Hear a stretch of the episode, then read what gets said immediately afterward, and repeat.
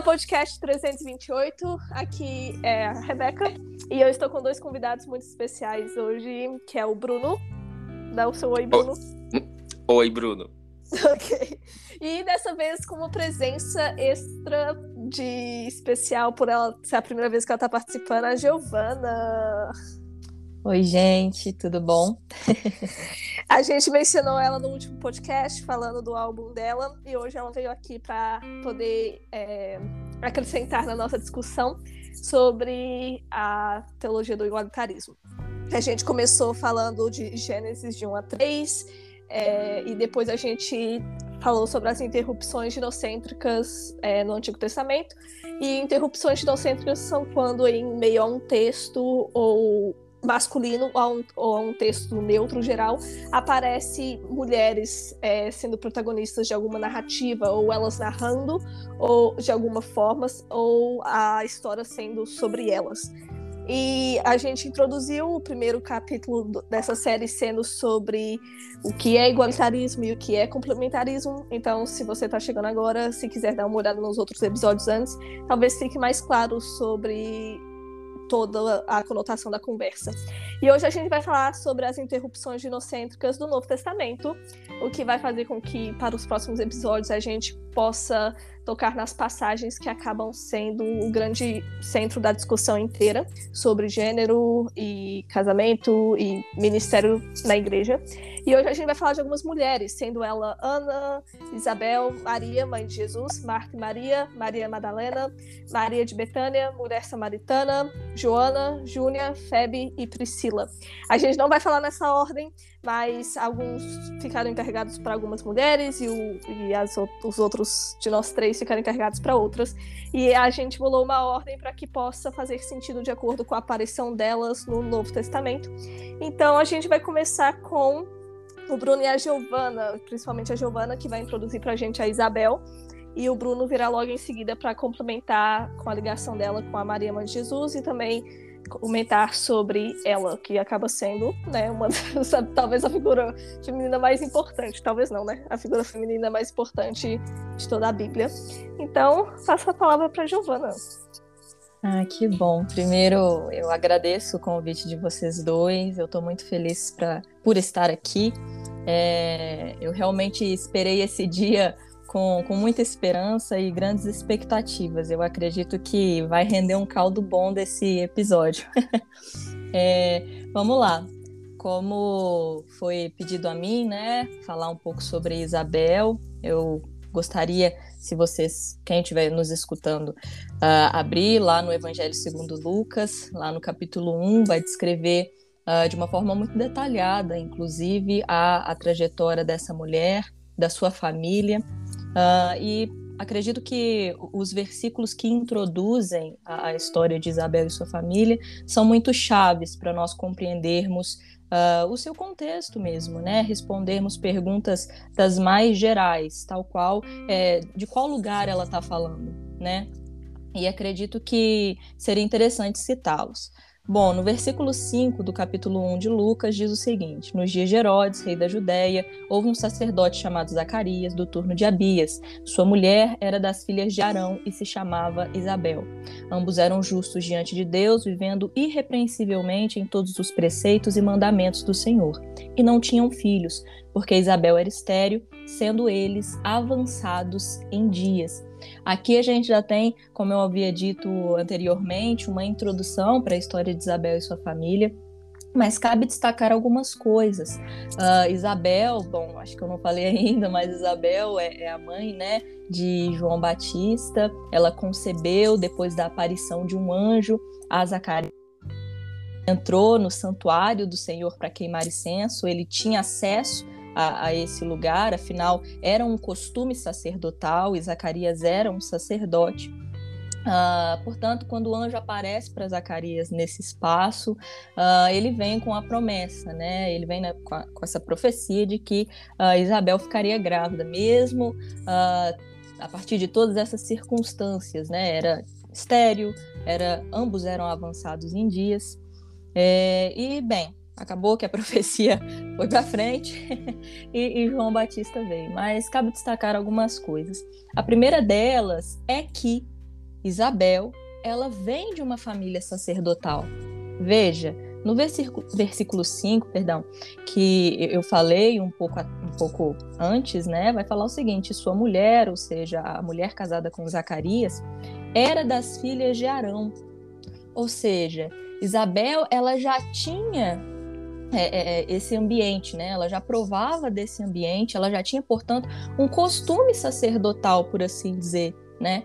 Esse ambiente, uh, enfim, tudo aquilo que o, o sacerdócio proporcionava, né? Seja espiritualmente, enfim, todas as dimensões de experimentação para aquela sociedade, Isabel, ela já tinha, de certa forma, tinha experimentado, né?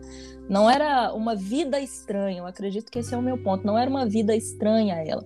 Ela já vinha de uma família sacerdotal, né? E é muito curioso uh, que, pensa, eu acabei de falar que ela veio de um contexto, um contexto, portanto, um tanto quanto espiritual, né? Afinal, no Antigo Testamento, você vai ter a revelação de Deus através também dos sacerdotes, né? Tem do, através dos reis, profetas e etc. Mas tem também a revelação de Deus através uh, desses sujeitos, desses indivíduos, que né, a Bíblia fala que o Espírito Santo vinha sobre eles e ali fazia a sua obra. É, então ela já tem essa ascendência. Mas veja, no versículo 25, isso quando ela já uh, estava grávida de, de, de, João Batista, porque né, ela se ocultou, a Bíblia fala que ela se ocultou por cinco meses e tudo mais, para que as pessoas não a vissem, né? Mas no versículo 25, ainda no capítulo 1, olha só o que ela vai falar. Ela dizia a si mesma: Isto, ou seja, né, abrindo aqui um parênteses, a, a gravidez né, e, e, todo o processo é, que corresponde a isso, é dádiva do Senhor para mim. Eis que os meus olhos, eis que os seus olhos me contemplaram para retirar de, para retirar de sobre mim a grande humilhação que sentia diante de todos. Pensa bem, uma mulher que vinha de uma família sacerdotal estéril, uma mulher que vinha de um contexto é, em que ela estava ambientada em ver uh, experiências e demonstrações sobrenaturais. Estéreo. Então, quando ela diz: Eis que os seus olhos me contemplaram para retirar de sobre mim a grande humilhação que sentia diante de todos, é óbvio que ela está fazendo referência à, à, à ideia, né? Daquela sociedade e tudo mais, no que diz respeito à esterilidade. Né, que seria uma maldição e tudo mais, mas eu acredito, né, quando eu leio assim e eu conecto com o contexto em que ela vem, eu conecto também com essa ideia, tipo assim, olha, eu olha a, a, minha história, olha a trajetória da minha família, olha tudo que eu já vi, olha todas as memórias, olha todas as, as histórias que eu não só escutei, mas que eu também fui ensinada a passar para frente. Entende? No que diz respeito aos feitos do Senhor a, através é, dos indivíduos, dos sujeitos que é, foram da minha família, são da minha família. Entende? Então ela fala os seus olhos me contemplaram para retirar de sobre mim a grande humilhação que eu sentia diante de todos. Veja, ao mesmo tempo em que ela, ela diz isso, aqui também no versículo 6 vai falar que tanto ela quanto Zacarias eram justos diante de Deus, vivendo de forma irrepreensível em todos os mandamentos e preceitos. Então pensa bem, vamos tentar pensar um pouco com a cabeça daquela época, né? E com as pressões que haviam também sobre mulheres daquela época. Ela fazia tudo certinho. Tá vendo? Oh, Deus, eu tô fazendo tudo certinho. Sabe? E ainda assim, com o diagnóstico da esterilidade. Então, acredito que quando ela solta isso no versículo 25, que os seus olhos, Deus, me contemplaram. Os seus olhos me contemplaram. É, é o grito dela de finalmente. Valeu a pena ser fiel, entende? Valeu a pena me apegar às histórias que foram contadas dos meus antepassados a mim.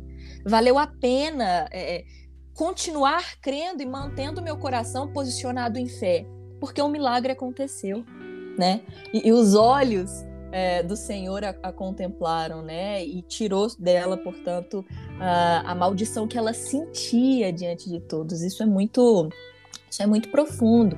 Ainda sobre Isabel, nós temos aqui a, a primeira mulher que é cheia do Espírito Santo no Novo Testamento.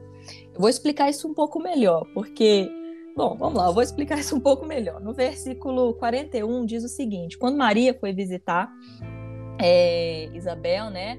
Uh, diz o seguinte no versículo 41. Na verdade, eu acho que a gente pode ler a partir de 39. Naqueles dias, dispondo-se Maria, foi apressadamente à região montanhosa, a uma cidade de Judá, e entrou na casa de Zacarias e saudou Isabel. Saudou Isabel.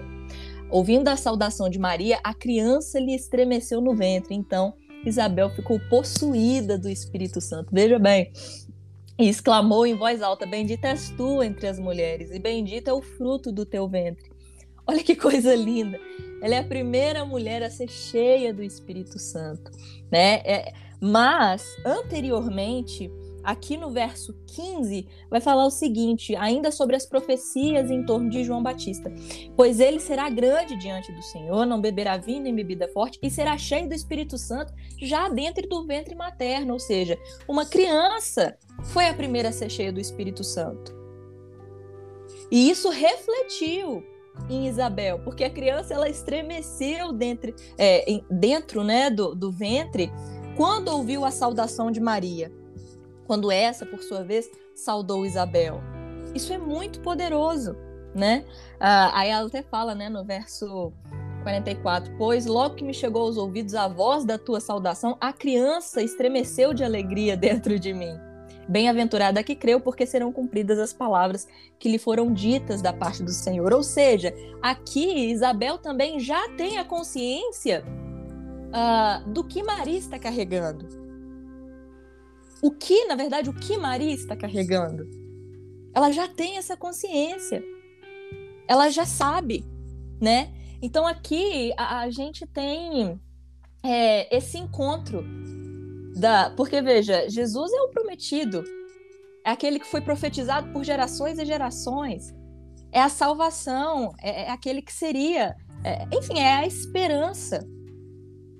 Então Isabel ela olha para Maria e ela fala: Bem-aventurado a que creu, porque serão cumpridas as palavras que lhe foram ditas da parte do Senhor.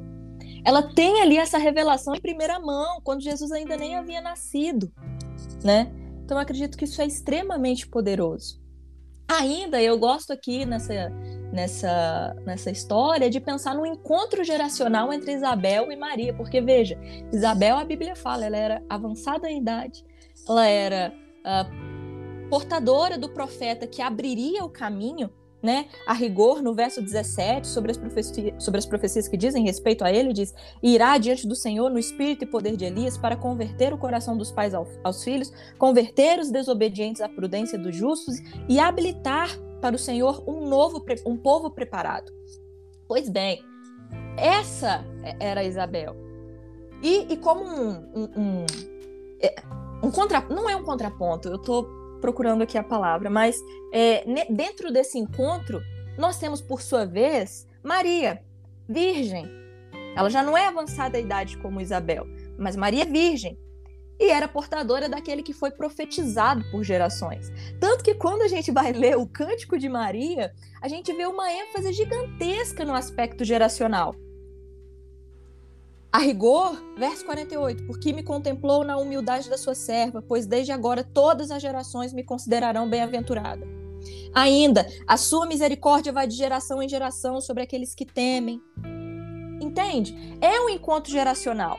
Eu sei que até mesmo essa ênfase no aspecto geracional do Cântico de Maria, ele não é apenas uma questão, na verdade, ele é também reflexo de uma questão cultural né? Porque aqui a gente está falando de uma memória de um povo, passada de pessoas por pessoas, de pais para filhos, de mães para filhas e assim sucessivamente. Mas aqui a gente também está trabalhando com um elemento, e esse elemento é a memória. E sobre a memória, eu queria ler brevemente um trecho uh, do Pierre Nora, um trabalho de 1984. Ele é um historiador francês, e sobre a memória ele vai falar o seguinte: memória é a vida assumida sempre por grupos vivos, aberta à dialética da lembrança e amnésia, inconsciente de suas sucessivas deformações, vulnerável a todas as utilizações e manipulações, suscetível de longas latências e de revitalizações repentinas. E eu gosto principalmente, e, e para esse caso aqui do, do nosso podcast, da seguinte frase dele: A memória brota de um grupo cuja união é garantida por ela. Ou seja, nesse encontro entre Isabel e Maria, nós, nós estamos tendo um encontro claramente entre memória e profecia. A memória que brotou de um grupo, um grupo muito, uh, muito, é, enfim, um grupo muito, muito complexo, muito profundo, muito denso é, nas, nas suas construções uh, ligadas à narrativa, muito. Nós estamos falando desse grupo, dos seus antepassados. Foi a memória que brotou desse grupo. E a união desse grupo ela foi garantida por essa memória. A rigor, está vindo um Salvador, virá um Salvador, e ele irá nos redimir. Então, quando nós olhamos para o encontro de Maria e Isabel, nós estamos falando de um encontro entre memória e profecia, ainda esperança e expectativa. E aqui vale um comentário, viu? Eu não estou contrapondo esses aspectos como separados e individuais, mas são aspectos uh, misturados, por assim dizer. Ou seja, a profecia é embalada pela memória de um grupo sobre determinado objeto ou narrativa, bem como a esperança alimentada nesse processo que culminava em expectativas. E bom, sobre a história de Isabel, é isso que eu gostaria de, de trazer um pouquinho nesse podcast.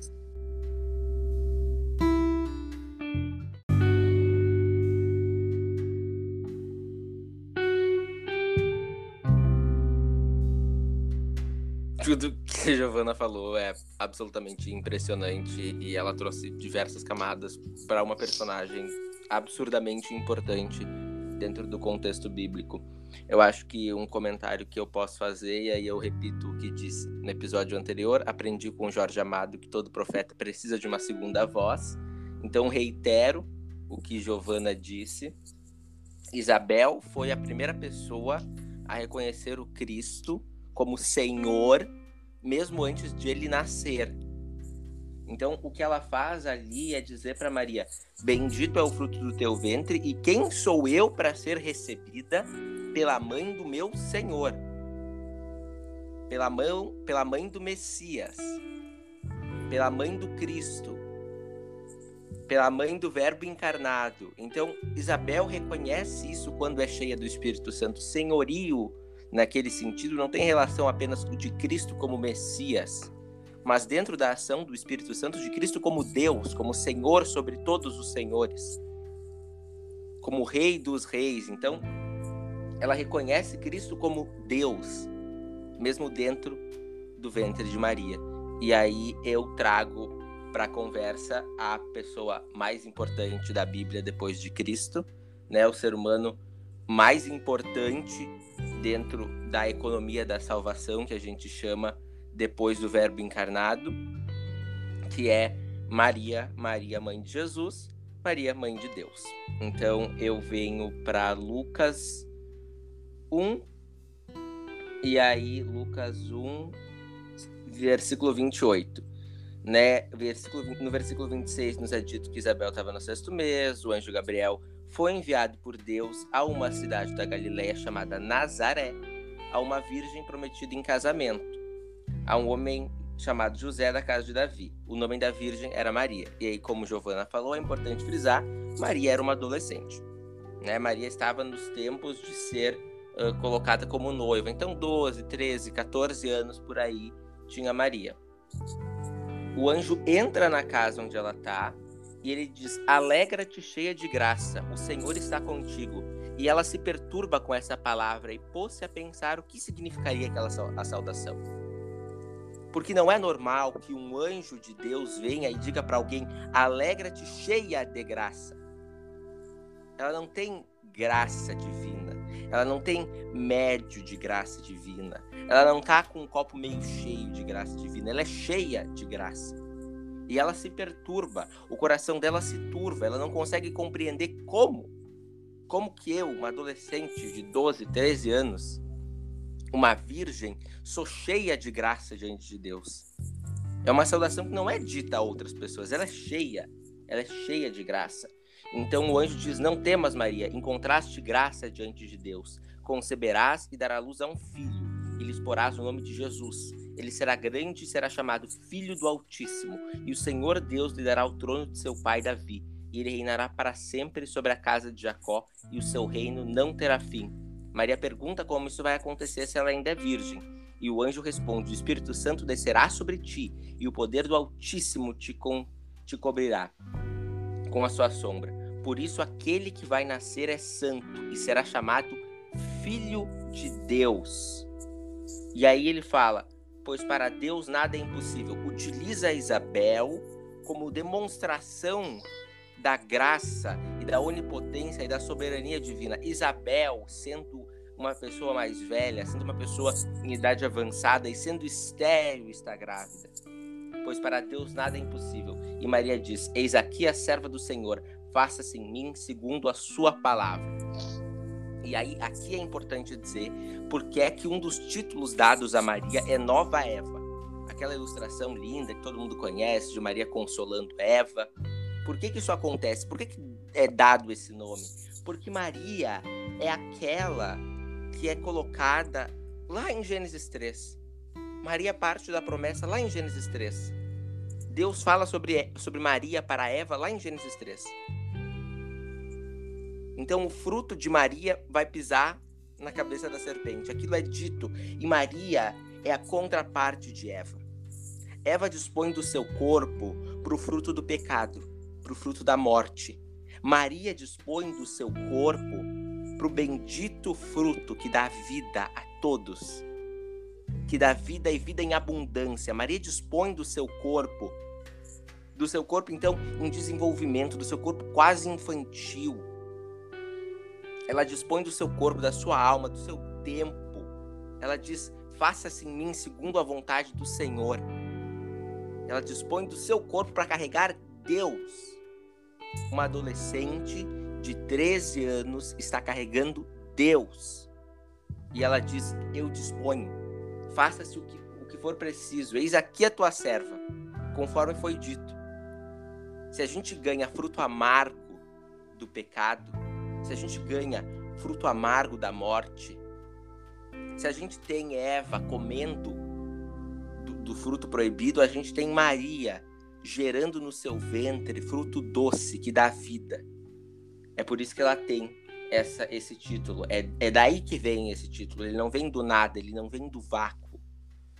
Ela então vai visitar Isabel. Isabel diz o que Giovanna leu, e aí é importante dizer e reiterar, né, no versículo 43, como me acontece que a mãe do meu Senhor vem a mim. Logo que Maria, ela saúda Isabel, logo que Maria diz: "Oi, oi Isabel, a criança se enche do Espírito Santo, a criança se estremece. Isabel é cheia do Espírito Santo e é dito como? Como a mãe do meu Senhor, como a mãe de Deus, como a mãe do Messias, ela vem até mim. Como eu sou digna de tanta. De, de, de, disso tudo. Como? Como? Então a gente tem o cântico de Maria, que é um cântico lindo, que é, que é um cântico de memória, que é um cântico de memória de promessa divina, que é um cântico que demonstra a esperança do, do ventre de Maria, daquele ser que está sendo gerado ali, da esperança do que ele vai fazer. E aí ela canta: Minha alma engrandece ao Senhor e meu espírito exulta em Deus, meu Salvador, porque olhou para a condição humilde da sua serva. Todas as gerações desde agora me chamarão bem-aventurada porque o poderoso fez por mim grandes coisas. Santo é o seu nome e a sua misericórdia se estende de geração em geração sobre aqueles que o temem. Ele manifestou o poder com o seu braço, dispersou os soberbos nos seus pensamentos do coração, depôs os poderosos de seu trono e exaltou-os de condição humilde. Encheu de bens os famintos e despediu os ricos sem nada. Amparou Israel, seu servo, lembrando-se da sua misericórdia, como prometera a nossos pais, Abraão e a sua descendência para sempre. Maria fica com Isabel durante três meses e depois volta para casa. O que a gente tem aqui é, é o cântico de Maria dizendo: Olha só, a partir daqui, todas as gerações vão se lembrar de mim. A partir daqui, todas as gerações me chamarão bem-aventurada, porque o poderoso, o Deus eterno, fez grandes coisas. Ele se atentou para a condição humilde ele se atentou para a condição de servidão, ele se atentou para isso e por meio de mim, por meio do meu ventre, por meio do meu corpo, todas as promessas feitas a Abraão e a sua descendência serão cumpridas. Todas. E aí é no Cântico de Maria que a gente tem o grande resumo, a grande síntese das promessas de Deus a Abraão e a sua descendência, das promessas de Deus a Israel. E aí a gente tem no, no capítulo 2 o nascimento de Jesus né? A gente tem toda aquela coisa maravilhosa e linda dos anjos cantando, glória a Deus no mais alto dos céus e na terra paz a todos por eles amados. E aí é dito que Maria guardava todos os seus todos esses acontecimentos meditando no seu coração. E Lucas faz isso várias vezes falando sobre Maria. Maria guarda no seu coração, Maria turva o seu coração. Maria, ela guarda o que está acontecendo, ela compreende, ela tenta entender. Então, a gente tem isso e aí a gente tem mais para frente Jesus sendo circuncidado e Simeão, um profeta, abençoando e dizendo para Maria: Este é destinado a ser causa de queda e de ressurgimento de muitos em Israel, e ser sinal de contradição. Assim serão revelados os pensamentos de muitos corações. Quanto a ti, uma espada te, te transpassará a alma. A gente tem aqui mais uma coisa de Maria, mais uma profecia de Maria, mais algo que vem do Espírito Santo de ela. Uma espada vai transpassar sua alma. Não é normal, não é natural, não é parte da natureza que uma mãe enterre o seu filho. Não é natural, não é normal que a mulher que alimentou Deus, que gerou Deus no seu ventre, que amamentou a Deus, que serviu sopas e caldos a Deus, que vestiu Deus, a quem Deus era submetido, porque nos é dito que Deus se submetia aos seus pais. Deus submetido a essa mulher não é normal, não é natural que Deus morra na sua frente. Não é natural que Deus seja morto ali. E aí a gente tem o paralelo de por que Maria ela é bem-aventurada em todas as gerações e não só lembrada, não só lembrada como entidade abstrata, mas como presença, porque Maria é presente hoje. Maria é presente hoje nas mães indígenas que veem seus filhos sendo sugados por máquinas de garimpeiros. Espadas transpassam as almas delas. Maria é, é, é presença hoje, é vista hoje, é memória hoje. Nas mães pretas que têm que enterrar os seus filhos com crânios estraçalhados por policiais militares pelo tráfico. Maria é presença hoje nas mães que tem que ver os seus filhos sendo mortos por nada, por tiro de aviso. Espadas transpassam as almas de uma, dessas mulheres. Espadas transpassam as almas dessas pessoas. Maria é memória e Maria é presença. Então a gente tem ali de novo Jesus vai ao templo, faz né, a peripécia, vai falar com os escribas, todos ficam admirados diante de Cristo, como com 12 anos ele conversa de igual para igual com a gente. E aí ele ele responde para Maria e para José, porque me procuráveis, não sabei que eu devo estar aqui na casa do meu pai. E aí eles, porém, não entenderam o que havia dito. Mas Maria guardava todos os seus acontecimentos em seu coração. Ela guardava tudo que acontecia. Imagina você tá olhando para o seu filho, ver ele crescer, ver tudo aquilo acontecendo. Um anjo vem para sua porta, diz que você é cheio de graça, diz que você vai ser mãe do filho de Deus, que o Espírito Santo vai fazer você conceber. Olha tudo que está acontecendo na vida de Maria. Anjos chegam para glorificar o seu filho, pessoas idolatram, adoram e amam um bebezinho. Né? A gente tem tudo isso acontecendo e Maria guardando tudo no seu coração, guardando tudo no seu coração. Aí a gente vai para Lu, para João 2 e a gente tem a o primeiro milagre público de Jesus. E aí nesse primeiro milagre público, ele é muito mal entendido, porque uh, tendo acabado o vinho, a mãe de Jesus lhe disse: "Eles não têm mais vinho". E aí Jesus responde: Nós temos o que em comum, mulher? A minha hora ainda não chegou. Sua mãe disse aos serviçais: Façam tudo o que ele mandar. E aí Jesus vai lá e transforma a água em vinho. E essa parte é mal compreendida porque parece que Jesus está sendo mal educado, porque parece que Jesus está sendo grosseiro com a sua mãe, porque a gente tem a impressão de, nossa, por que Jesus falou desse jeito com ela? Mas o que está sendo dito ali é quase um minha senhora, sabe? É, a forma de minha é de mulher naquela, naquele contexto e naquela cultura era de madame. Era, sabe? Era, era um, um sinal de respeito. Tem respeito por quem você vai, você fala assim, uh, mulher. É um sinal de respeito. Existe um grau de respeito ali. Mas ele tá falando em rejeição, sim, porque ele diz: o que, que nós temos em comum? A minha hora não chegou. Jesus está crescido. Jesus ele continua o seu ministério. Jesus agora ele vai começar os seus milagres públicos e a hora dele não chegou. Não é hora de ele fazer milagre público. Aí Maria diz: façam tudo o que ele mandar.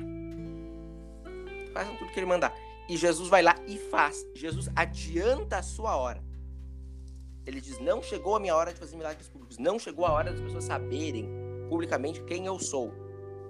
Mas por pedido da sua mãe, para ela dizer: façam tudo que ele mandar. Façam tudo que ele mandar. Ele vai e ele faz. Jesus se submete à sua mãe. Vejam o que é isso: é Deus submetendo a uma mulher. Deus submetendo a um ser humano. Isso, isso é absolutamente extraordinário, isso é absolutamente incomum, isso é escandaloso. Não tem como compreender o que, que é isso. E aí a gente tem isso acontecendo, a gente tem Maria tendo a espada transpassada dentro da sua alma, quando ela vê Cristo morto, porque ela está ali e Cristo vai e ele, ele se preocupa com Maria. Ele olha para Maria. Na sua morte, ele vê a sua mãe. Na sua morte, ele compreende: eu preciso fazer algo pela minha mãe. Ele chama João, o discípulo amado, e ele diz: Eis aí a tua mãe e eis aí o teu filho. E João a recebe na casa dela, na casa dele. Ele tem preocupação com a sua mãe, de como ela vai ser tratada, de por quem ela vai ser cuidada na sua morte. Na morte de Cristo, um momento doloroso, quando ele sabe todo, o universo todo está parado em luto, porque a gente vai ter Deus morrendo. E Jesus olha para sua mãe. E Jesus se preocupa com a sua mãe. Jesus vai no seu discípulo amado e ele diz: Eis aí a tua mãe. É Deus se preocupando, é Deus olhando. É o que a gente falou no, no episódio anterior. É Deus olhando para as pessoas por quem geralmente não se olha.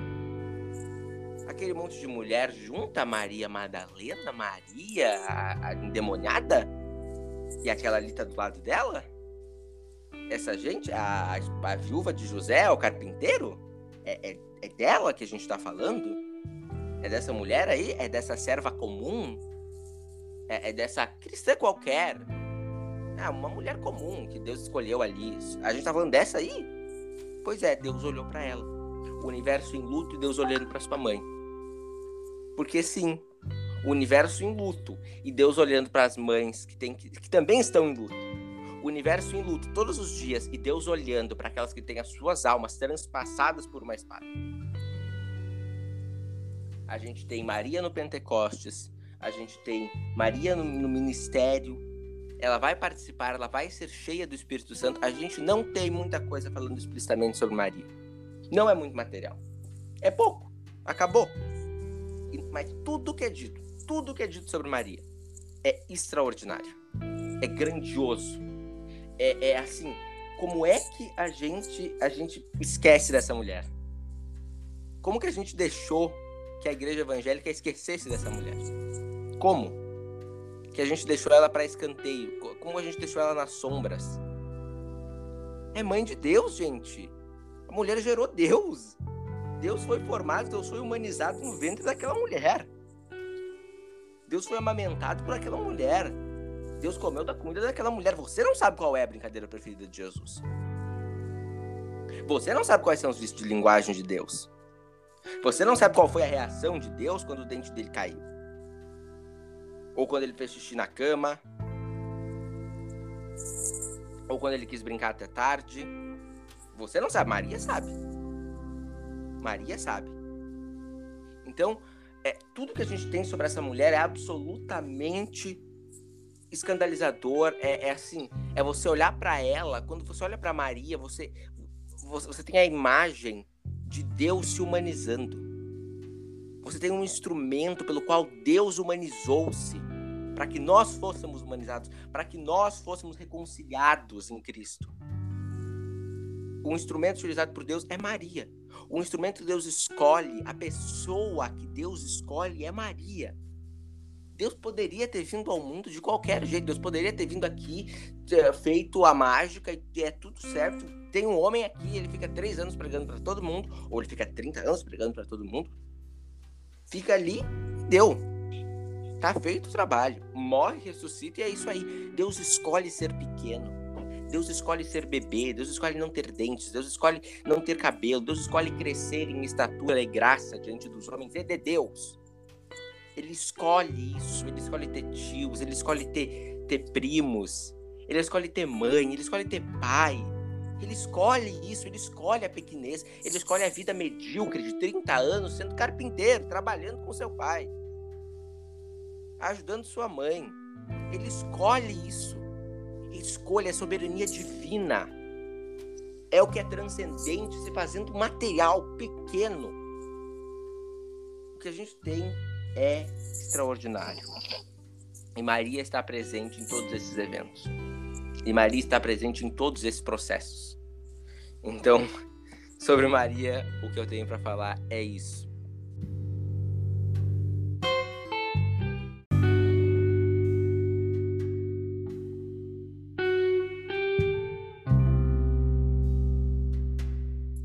escolhi o Bruno para falar de Maria por um motivo, né? Eu sabia que ele ia falar com toda essa paixão, queria fazer jus, mesmo com o tempo que eu dei para ele, é, jus a quem foi Maria. É o fato de. E, ele, e o Bruno tocou num assunto que eu, num ponto que eu gosto muito. É, Deus poderia ter vindo na Terra de qualquer forma, mas ele escolheu vir é, como um bebê. E dessa forma ele escolheu que uma mulher o gerasse a, uma mulher, Maria no caso, teve o privilégio de gerar Deus e trazer ele ao mundo enquanto humano. E isso é, é de uma dimensão que às vezes é até difícil para a gente conseguir ter uma noção do quão grande isso é, do quão significativo e de todas as dimensões que isso toca. Mas antes da gente terminar sobre Maria, a Giovana gostaria de fazer alguns comentários. Sim, é, eu acredito que é muito. Chega a ser palpável a forma como o Bruno descreve todo, toda essa história, todo esse processo, né? Essa, esse movimento mesmo, porque é um movimento. É, e, e, deixa a, a interpretação muito aberta, a ideia de que a relação entre Maria e Jesus era uma relação totalmente contrária ao, ao desamparo. Era uma relação de amparo mas só era uma relação de amparo porque Maria ela não foi só um depositório ou um armazém onde Deus colocou ali, né? Ah, não, vai Jesusinho, Jesus vai ali, tudo mais, e enfim, ela não foi só esse lugar, ah, eu tô só armazenando aqui o filho de Deus e é isso aí. Não, e a própria relação de amparo, a forma com que Jesus corresponde a Maria, se submete a Maria, diz respeito a essa intencionalidade de Deus em escolhê-la. Eu estou sempre comentando com o Bruno que uma das coisas que mais é, mexe comigo é acreditar, é, é, é deslocar a minha fé para a ideia de que Deus ele é uma pessoa com intenção. Pessoa não, né? Foi uma forma de falar. Deus, ele é um alguém com intenção, entende? Ele tem intenção naquilo que ele faz. Então, houve intenção em escolher Maria, porque ela era cheia de graça, como o Bruno disse, né? E essa relação, portanto, de amparo é, construída entre ela e Jesus diz respeito a, a uma intencionalidade de Deus em escolhê-la. E eu acho isso quase poesia. Quase não. Isso para mim é, é, poesia. Um Deus que encontra é, essa potencialidade numa mulher naquele tempo, para mim é poesia.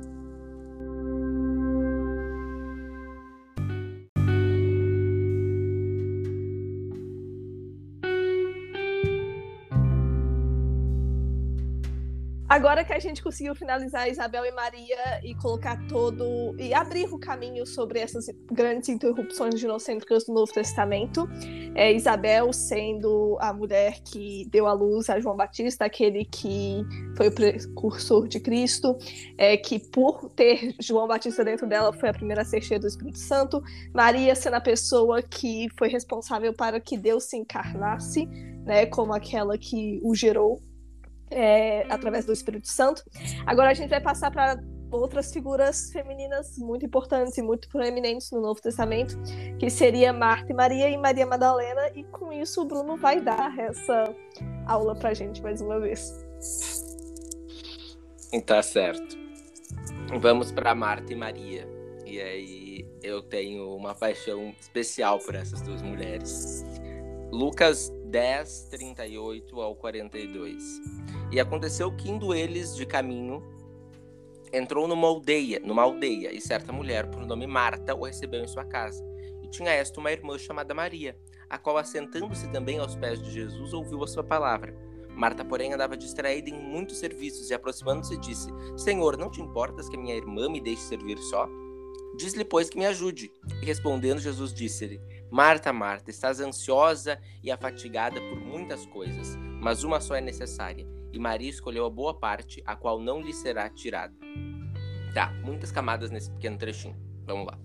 Uh, a primeira coisa é que eu não sei vocês, mas eu sempre tive a ideia, quando criança, de que Marta era aquela megera, aquela tia chata, aquela mulher que tá sempre fazendo alguma coisa e neurótica por limpeza, sempre fazendo álcool, sempre lavando pratos, sempre fazendo comida, sempre fazendo uh, irritando todo mundo. Eu sempre tive essa ideia né? Porque essa ideia da mulher megera e dona de casa é uma ideia muito bem construída, né, pelo nosso querido amigo patriarcado. Mas eu sempre tive essa compreensão que Marta era muito chata. Só que Marta estava fazendo o correto. Marta não estava errando nada. Marta, primeiro, primeira coisa, Marta foi a pessoa que recebeu Cristo em sua casa. Marta foi a pessoa que recebeu Deus em sua casa. Isso é hospitalidade eu não vou me alongar aqui, mas é importante dizer, hospitalidade é o que, o que atravessa toda a Bíblia hebraica, todo o Antigo Testamento, todo o Primeiro Testamento. É a hospitalidade. A relação de Deus com o ser humano é hospitalidade. Então, ser Deus, inclusive Deus destrói uma cidade, né, com fogo e enxofre, porque eles não tinham hospitalidade. Então, a hospitalidade, o fazer-se entrar na minha casa, o servir aquela pessoa, isso é importantíssimo. Isso é importantíssimo dentro daquela cultura. Isso, assim, é, é algo imprescindível e Marta está fazendo isso. Marta está sendo hospitaleira, então ela não está com erro nenhum ali. Qual, qualquer erro que se veja em Marta ali, no sentido de Marta está sendo hospitaleira, Marta está fazendo muita coisa, está errado. Não é isso que o texto diz, não é isso que o texto está colocando em xeque, não nada disso. Não é isso que Jesus critica, inclusive. Mas a gente tem Maria, que assenta-se aos pés de Jesus. Quem se assenta aos pés de um rabino é talmadim. Quem se assenta aos pés de um rabino tá para aprender. Então, não é pouca coisa que Maria se assente aos pés de Jesus para ouvir a sua palavra. Porque quem aprende, segundo o Corã, quem aprende, ensina. Quem aprende, ensina. Então, textos do segundo templo nos dizem isso está se assentando para aprender, ensina o que aprendeu. Maria está assentada ouvindo a palavra de Cristo. Maria escolhe aquilo. E Maria deixa a hospitalidade. Maria deixa aquela regra de ouro de todo o Oriente. Maria deixa aquela regra de ouro divina e ela se assenta aos pés de Jesus. Ela se assenta aos pés de Deus para ouvir a sua palavra. É isso que ela faz. E aí, Marta, obviamente, ela é sobrecarregada, ela tem que fazer muita coisa né? Podiam ter mais pessoas na casa, elas tinham um irmão Lázaro, ela estava né, sendo hospitaleira com o Messias, com aquele grandíssimo profeta e realizador de milagres. Então ela se sente sobrecarregada e ela diz: Por que, que você deixa a minha irmã me servir, de ficar sentada aí enquanto eu tenho que servir só? Pede para ela me ajudar.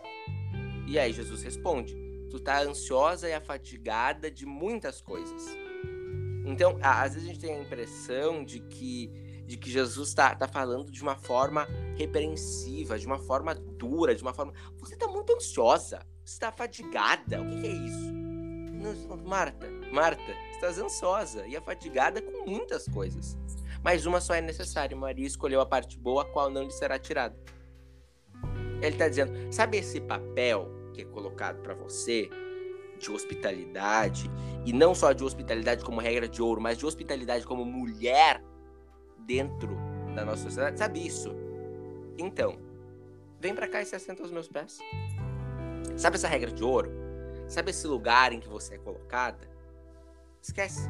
senta aos meus pés, vem com Maria e escolhe a parte boa, a parte da qual não vai ser tirada, a parte da qual eu falo, da qual o verbo fala, da qual o verbo reproduz, da qual aquele homem cansado, que, que caminhou muito tempo, que não dormiu algumas noites porque tinha que pregar para as pessoas, que estava lá curando samaritano, estava lá encostando em leproso, aquele homem cansado, suando, talvez fedendo naquele sofá, é, vem aqui, senta aos meus pés e ouve. Ouve a voz do Verbo. É isso que Jesus está dizendo para Marta. Então, isso é extraordinário em todos os sentidos. E também é extraordinário porque Jesus é amigo pessoal de Marta e Maria. De novo a gente tem Jesus, a gente vê Jesus com a humanidade dele. Jesus tem melhores amigos. A gente tem Pedro, que é um chato, né? Tá toda hora enchendo o saco de Jesus. A gente, a, ah, por favor, gente, ele é muito chato. Mas eu gosto do Pedro. Mas ele é chato, ele tá sempre incomodando, sempre sussurrando. Em, é, Jesus leva pra orar, fica dormindo. Jesus vai e pede pra fazer alguma coisa, tá lá enchendo o saco. Não, não, Jesus vai lavar o pé, não, não, lá encosta no meu pé. Sabe? Jesus tem um discípulo amado, Jesus tem melhores amigos, Marta, Maria e Lázaro, seu irmão. Porque é inclusive dito que Jesus volta para visitar Lázaro e Maria. Jesus volta para fazer aquilo. E aí, o, a gente tem em João 11 dito que Lázaro estava enfermo no, na Betânia, na aldeia de Maria e da sua irmã Marta. E Maria era aquela que tinha ungido o Senhor. E aí ela é dito que aquele que tu amas, né? Mas no versículo 3, perdão. Mandaram-lhes, pois, suas irmãs dizer: Senhor, eis aqui está enfermo aquele que tu amas. Olha, olha o que é dito. Aquele que tu amas. É, é, é, quase, é quase uma chamada, sabe? Jesus, assim, aquele cara que tu ama, aquele, aquele teu melhor amigo, então, ele tá enfermo. Jesus ouve isso e diz: essa enfermidade não é para a morte, mas para a glória de Deus, para que o Filho de Deus seja glorificado por ela. Ora, Jesus amava a Marta e a sua irmã e a Lázaro. Ouvindo, pois, que estava enfermo, ficou ainda dois dias no lugar onde estava. É dito que é para que ele vai para lá, ele vai voltar para a Judéia, e aí os discípulos falam: Rabi, ainda agora os judeus procuravam te apedrejar, e tu vai tornar para lá? Tu vai voltar para aquele lugar onde queriam te apedrejar? E aí Jesus vai e, e fala. E aí ele diz para os discípulos: Assim falou, e depois disse-lhes: Olha o que é dito. Ele, então ele está voltando para um lugar em que ele seria apedrejado. Ele está voltando para aquele ambiente e ele diz: Lázaro, o nosso amigo, dorme, mas vou despertá-lo do sono. Olha o que está sendo dito olha a intimidade, olha Deus, aquele a, o ser transcendental, o Rei dos Reis, o Cristo Rei do Universo, o Senhor dos Senhores, soberano sobre todos os mundos. O nosso amigo está doente, o nosso amigo está dormindo, o nosso amigo morreu. O nosso amigo morreu. Tu acha que eu tô preocupado se vão me apedrejar ali ou lá? Não, eu, eu preciso ir para lá. Ele, tá, pô, ele morreu. Muitos judeus tinham ido consolar Marta e Maria.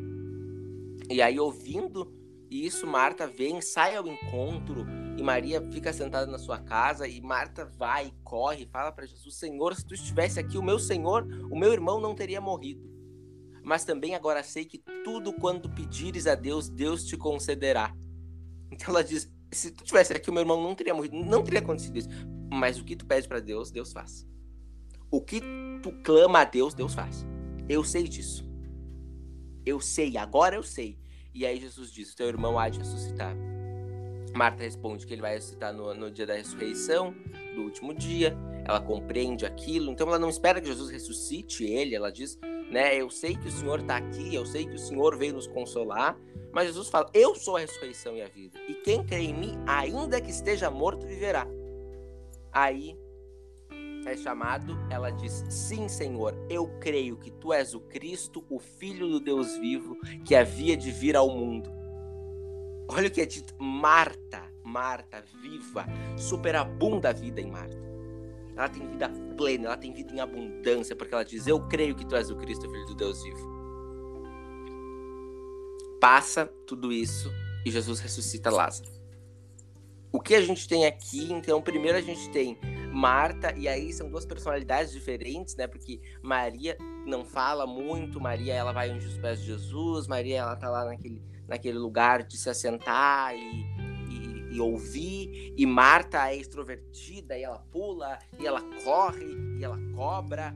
E ela diz, e ela fala, e ela, ela recita o que é necessário para a salvação. Ela diz: Eu creio que Jesus Cristo, Filho de Deus vivo, que é vir ao mundo.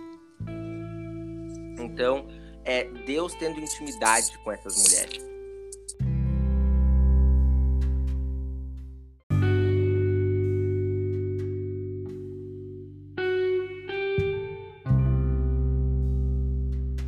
Sobre Maria Madalena, então, que Rebeca só escolheu as mulheres muito muita intimidade, mulheres assim que eu não conheço, enfim, só a, as mulheres pelas quais se eu fosse se eu fosse católico eu seria devoto sem dúvida nenhuma.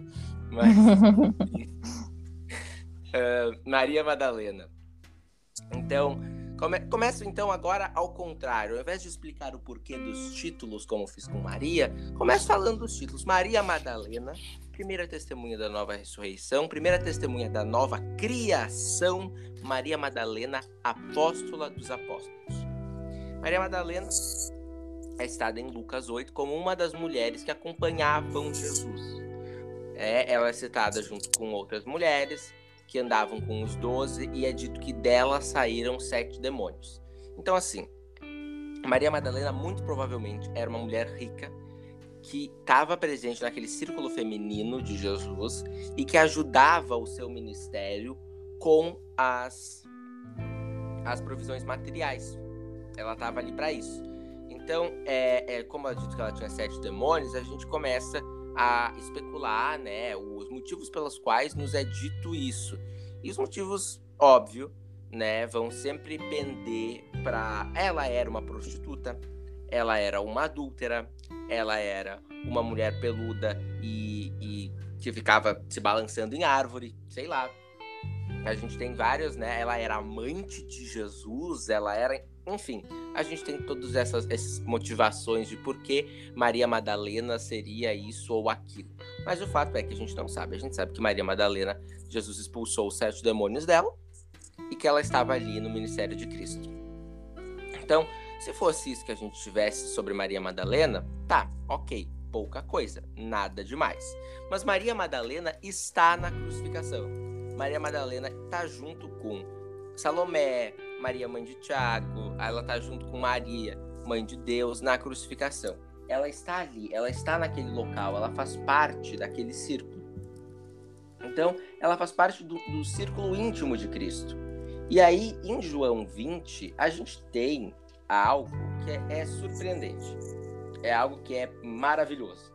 É algo que, assim, não, não dá para falar, não dá para ler, não dá para para comentar sem se emocionar. A gente tem a ressurreição de Jesus, a gente tem aquele homem morto, aquele homem judeu é, crucificado em meio ao sangue, em meio a coroa de espinhos, em meio a humilhações. A gente tem aquele homem que, que tá no sepulcro, aquele homem a quem a própria Maria Madalena unge o corpo.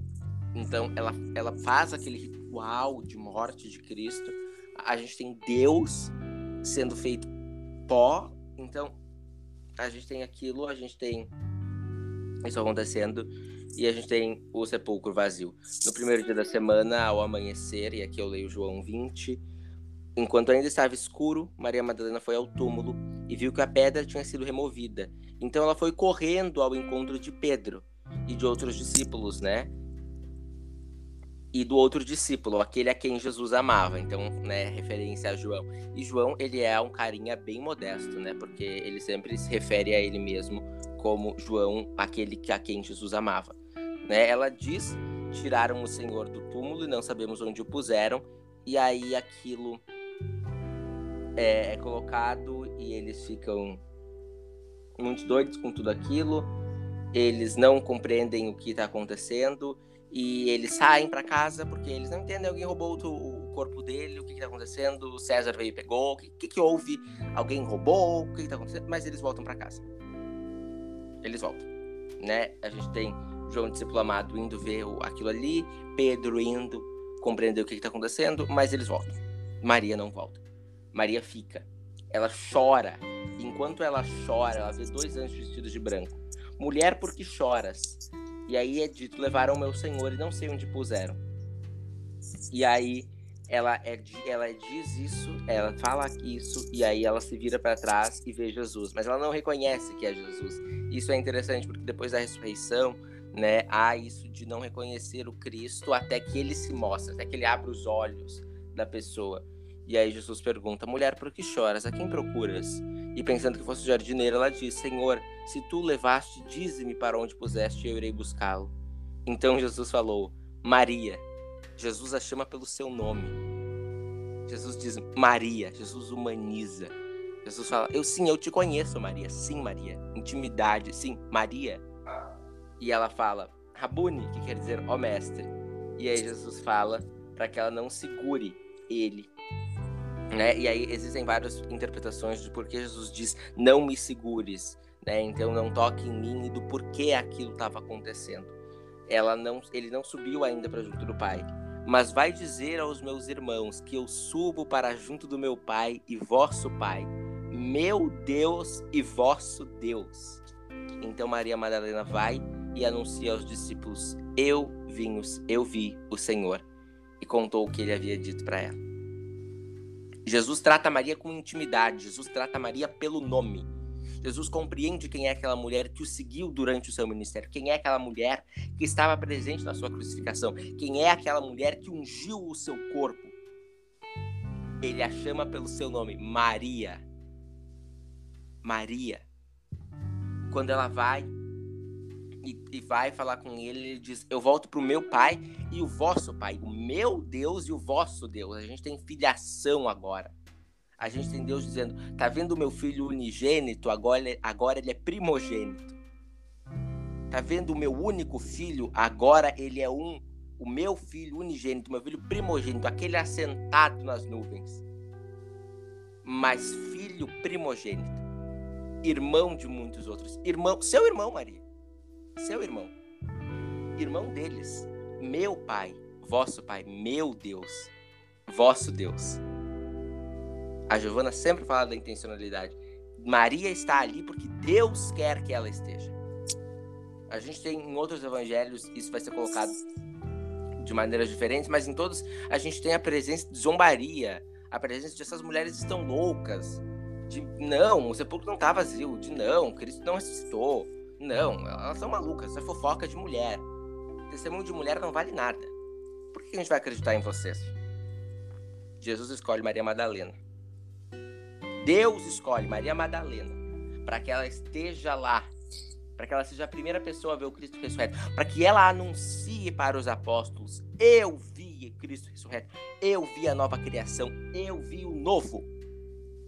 A gente tinha o velho, a gente tinha aquilo que era pouco, a gente tinha a sombra, a gente tinha a morte. Eu vi o novo, eu vi a vida, eu vi vida em abundância, eu vi Cristo.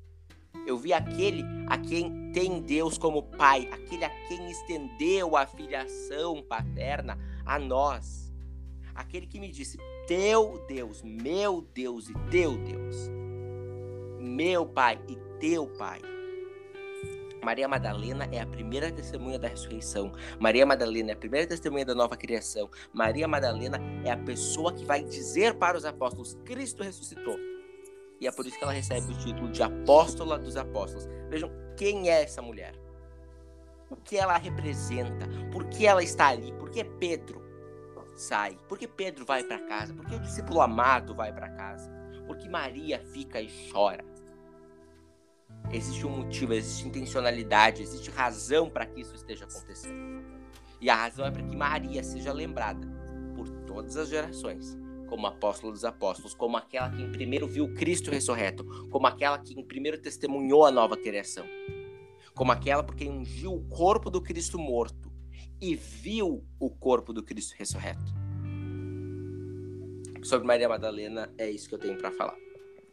Eu quero complementar algumas coisas porque é, o Bruno foi perfeito, mas algumas coisas que especialmente pesa para mim quando o assunto é a Maria Madalena em relação a ter sido a primeira pessoa a testemunhar a ressurreição, o Cristo ressurreto. É, alguns pontos começam até por uma, um fator apologético em relação aos escritos dos quatro evangelhos.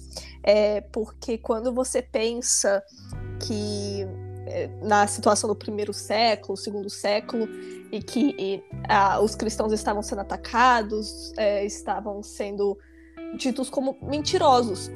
O fato deles narrarem que o Deus deles, Cristo, ele foi, ele ressuscitou e que a primeira pessoa a testemunhar isso foi uma mulher, nenhuma mentira seria inventada desta forma. Porque, como o Bruno falou, o testemunho de uma mulher não contava naquela sociedade, é, enquanto o testemunho de uma mulher só seria considerado verdadeiro se um homem fosse lá e comprovasse. Enquanto faria sentido inventar uma mentira falando que um homem testemunhou a ressurreição, isso teria muito mais credibilidade. Mas não, foi uma mulher e ninguém omitiu esse fato na igreja primitiva, ninguém tentou mudar isso de outra forma. E como o Bruno falou do fato da, do que a Giovana sempre fala, Deus é um Deus intencional. Ele quis aparecer primeiro para uma mulher e ele quis primeiro aparecer para Maria Madalena. E é interessante porque Paulo fala que a afirmação mais importante da fé cristã é a ressurreição de Cristo. Sem a ressurreição não faria sentido nenhuma de estarmos aqui. E quem testemunhou a, a afirmação mais importante da fé cristã, em primeiro lugar, foi uma mulher. E isso não diz de uma primazia feminina no sentido que as pessoas tentam apontar para os homens com Gênesis, por exemplo. Isso, é, de modo algum, nós estamos tentando falar aqui de uma supremacia feminina é, de forma alguma. Mas é no mínimo interessante como que se fosse um homem vendo Cristo primeiro, quantos argumentos será que a gente é, escutaria que o fato de um homem ter testemunhado primeira ressurreição é, seria uma mais uma das provas para uma primazia masculina? Eu, lógico que isso é pura especulação. Mas é interessante porque quando a gente vai lá e aponta como o como um fato que a primeira pessoa a ver a ressurreição foi uma mulher, pessoas, algumas pessoas ficam, e o que, que isso tem de demais? Isso tem muito peso. Tanto os que o Bruno já colocou, o que eu falei da questão de apologética, de defesa da fé, e o fato de que uma mulher viu a ressurreição primeiro e a tornando, como o Bruno já deixou claro, apóstola dos apóstolos. É, Paulo sempre se denominava como apóstolo em suas cartas e em uma das passagens da Giovanna eu acho que vai tocar nesse ponto é, quando a gente for falar da Júnia, mas ele defendia o seu apostolado pelo fato de ter visto Cristo ressurreto e o fato de uma mulher ter visto isso primeiro a torna apóstola dos apóstolos e isso é uma grande de uma argumentação para a defesa do igualitarismo, do ministério feminino e da consagração feminina. Esse é um argumento, um dos principais argumentos que o N.T. Wright usa em defesa do igualitarismo, o fato de Maria Madalena ter visto a ressurreição. Isso é de um peso muito grande e não pode ser colocado como uma coisa normal ou, ou ignorável. É, no, quando a gente está falando de gênero, o fato de Deus intencionalmente ter aparecido para uma mulher primeiro, isso tem um peso muito grande, considerando tanto a questão cultural da época, que isso não seria algo esperado, e tanto considerando essa reafirmação da igualdade entre homens e mulheres na nova criação, né? Que o nome do podcast é 328, referente a Gálatas 328, que não há judeu ou gentil, é, livre ou escravo, homem ou mulher. Né? Todos somos um em Cristo Jesus.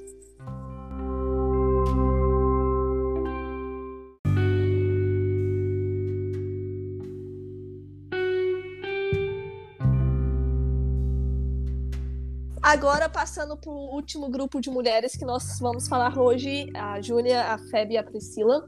É, eu gostaria de introduzir a importância delas. Elas são mulheres é, citadas nas cartas de Paulo, em Priscila também citada em Atos dos Apóstolos, e elas são figuras femininas muito proeminentes na, na igreja primitiva, e elas são sim centrais para uma defesa do Ministério Feminino, pelo fato de que, às vezes, alguns textos que a gente vai tratar nos próximos episódios, como, por exemplo, os textos de 1 Coríntios, 1 Timóteo, eles são textos que exigem uma exegese muito grande, é, pelo fato de envolver é, contexto histórico e questão de envolver também a questão da língua grega.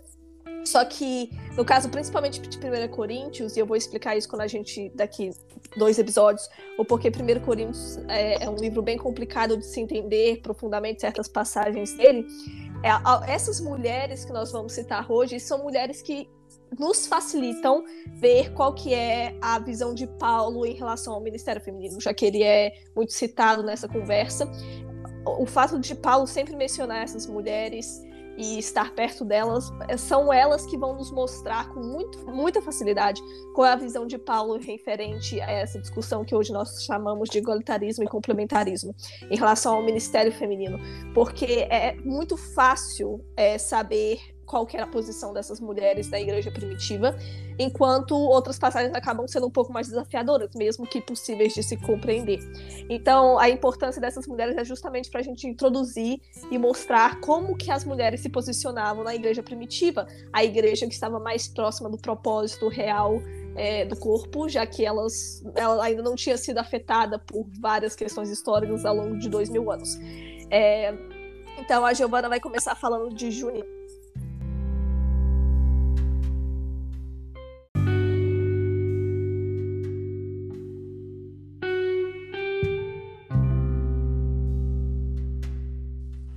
Bom, como a Rebeca falou, eu vou trazer aqui algumas percepções né, acerca de Júnior.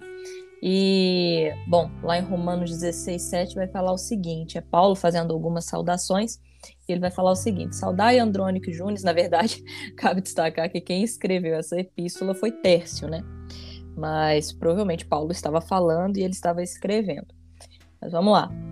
Versículo 7. Saudai Andrônico e meus parentes e companheiros de prisão os quais são notáveis entre os apóstolos, estavam em Cristo antes de mim. Aqui é uh, o, o, lugar, né, o momento em que nós temos acesso a essa informação acerca de Júnia. Mas essa informação ela não fica contida só nesse versículo. Nós podemos acessar diversas outras informações acerca de Júnia uh, a partir de algumas perguntas que nós fazemos sobre o próprio versículo. E nisso eu gostaria de dividir a minha fala em duas sessões, basicamente. A primeira delas, nós, nós vamos aqui tentar fazer uma análise do perfil sociohistórico, ou seja, vamos buscar responder as, as perguntas no sentido de quem era, quais eram as suas origens, como ela foi interpretada ao longo da história. E num segundo momento, nós vamos fazer uma exegese, né, uma análise do texto. Uh, bom, então vamos para a nossa primeira sessão, que seria a, a análise do perfil sociohistórico né, dessa mulher, Júnia. No que diz respeito ao nome dela, que por sua vez é, existe uma ligação inerente à, à, sua própria origem, né? O nome ele pode nos abrir essa porta quanto às possibilidades de sua origem. Cabe destacar que existem duas possibilidades. A primeira delas é o nome Júnia deriva da deusa Juno, que seria a filha de Saturno, né? é, mulher de Júpiter e rainha dos deuses. Portanto, o fato dela possuir um nome latino pode advir das suas origens de escrava liberta que adotou o nome do seu senhor.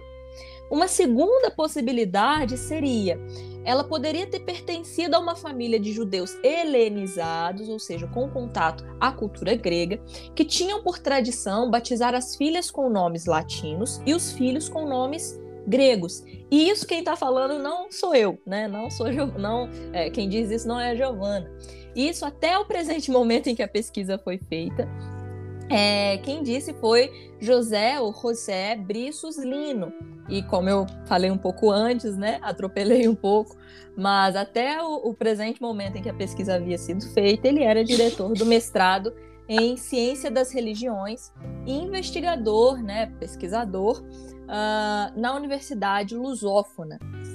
Bom, Júnia ela passa por um tanto ah, de obstáculos, por assim dizer, no tempo histórico, uh, e, e esses mesmos obstáculos vão sugerir mudanças acerca de sua figura, portanto, acerca da forma com que nós vamos interpretá-la ao longo dos tempos. Um desses obstáculos é a questão do gênero. Veja, no século XIII, Júnia, feminino, se transformaria em Júnias, inclusive na tradução da minha Bíblia, que é, deixa eu lembrar aqui, deixa eu abrir aqui, que é uma Almeida, revisa, revista e atualizada, ela vai aparecer como Júnias. Mas essa mudança aconteceu no século XIII e ela foi feita pelo católico e filósofo medieval Aegídios de Roma, que nasceu no século XIII e foi falecer na primeira metade do século XIV. Uma observação. Durante vários séculos da era cristã, era normal, né, entre ele, a, a patrística e os medievais, acreditar que havia existido uma mulher uh, notável entre os apóstolos da igreja primitiva. E essa mulher seria Júnia. E aqui eu não estou falando de, de, nomes um pouco avulsos à própria tradição. Eu estou falando de João Crisóstomo, estou falando de Jerônimo, eu estou falando de Teofilato, de Orígenes, de Pedro Abelardo. Todos esses acreditavam que Júnia era mulher. Inclusive, João Crisóstomo ele tem um comentário é, se eu não me engano, esse comentário que ele faz sobre Júnior está presente nos comentários dele sobre Romanos. De toda forma, se vocês quiserem observar a referência completa, eu retirei esse trecho do artigo Por que eu acredito em mulheres no ministério, parte 16, do Nijai Gupta, que é um estudioso.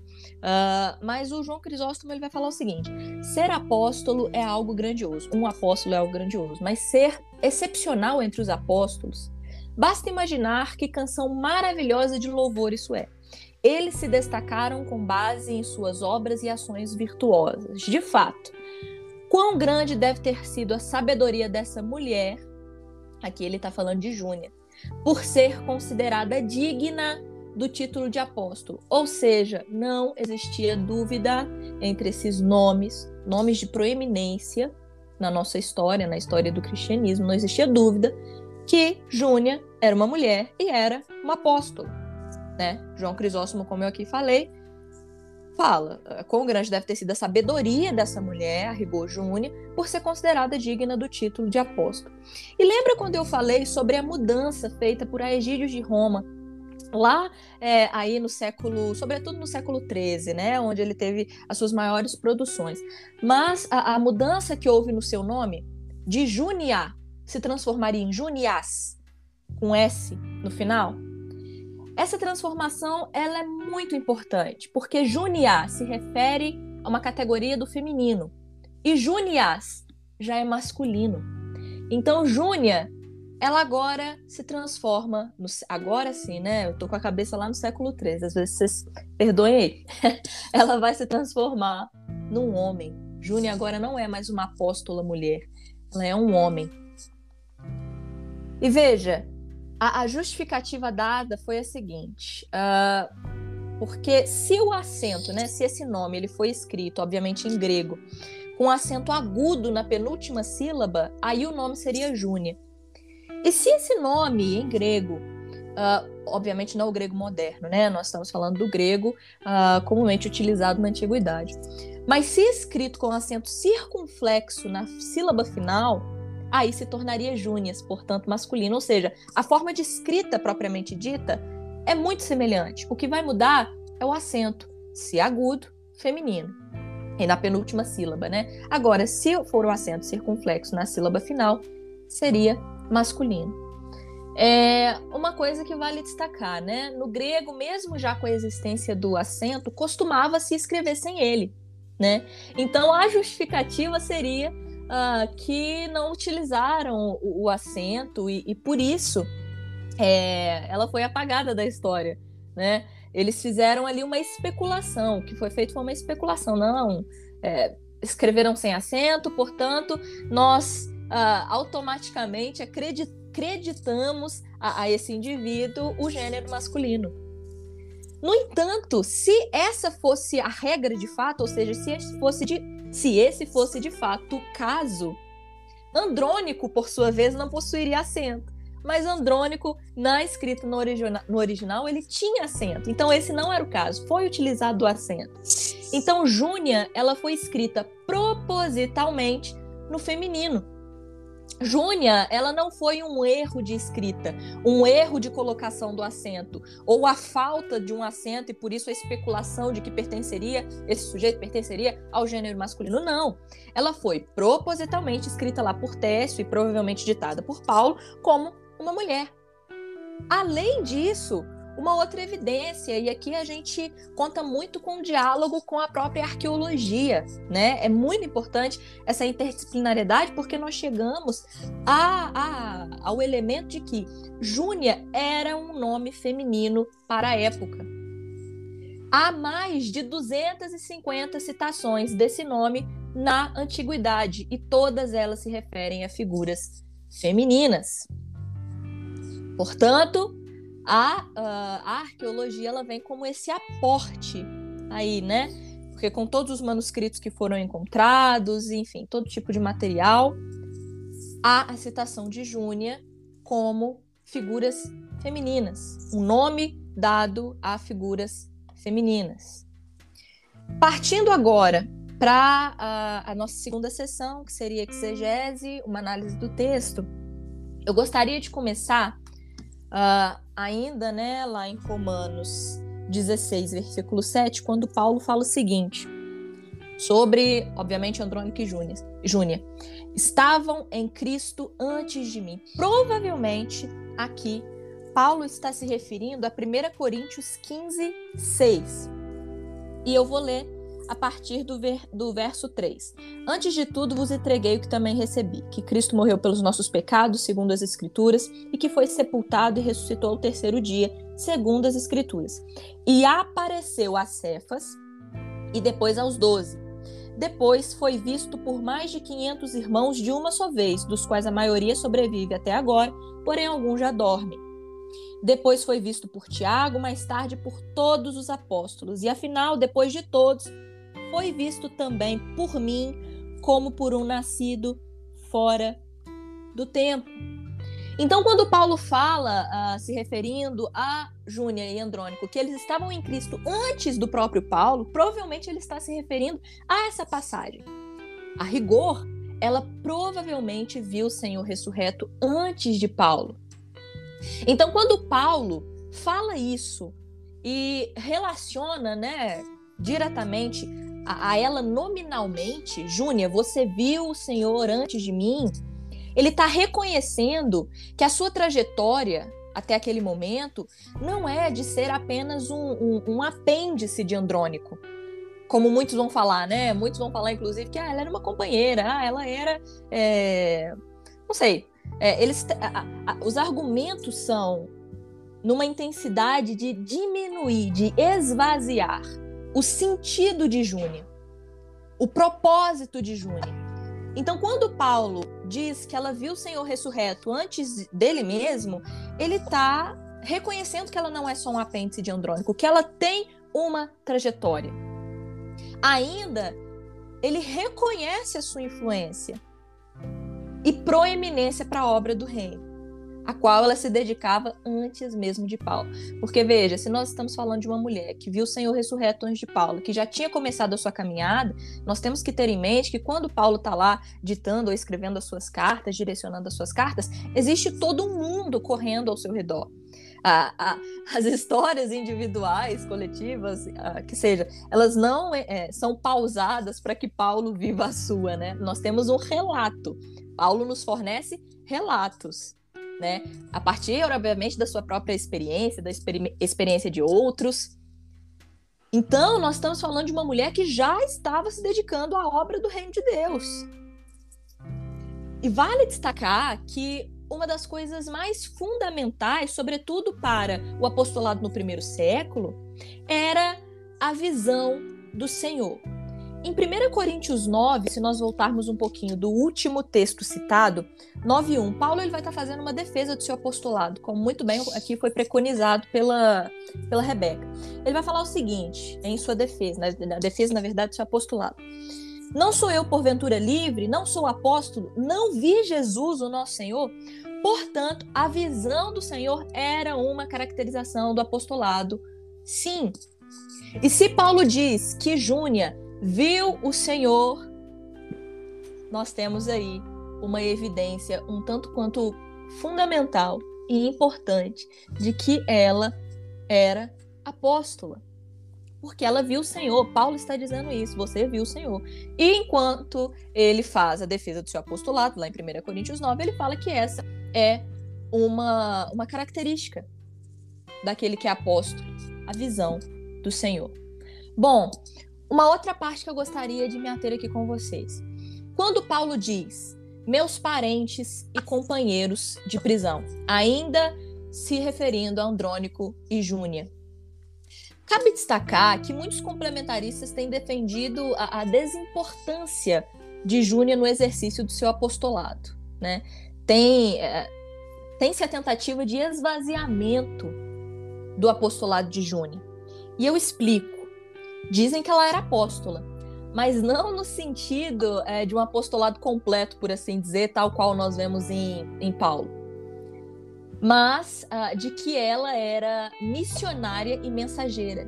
Nisso consistiria o seu apostolado.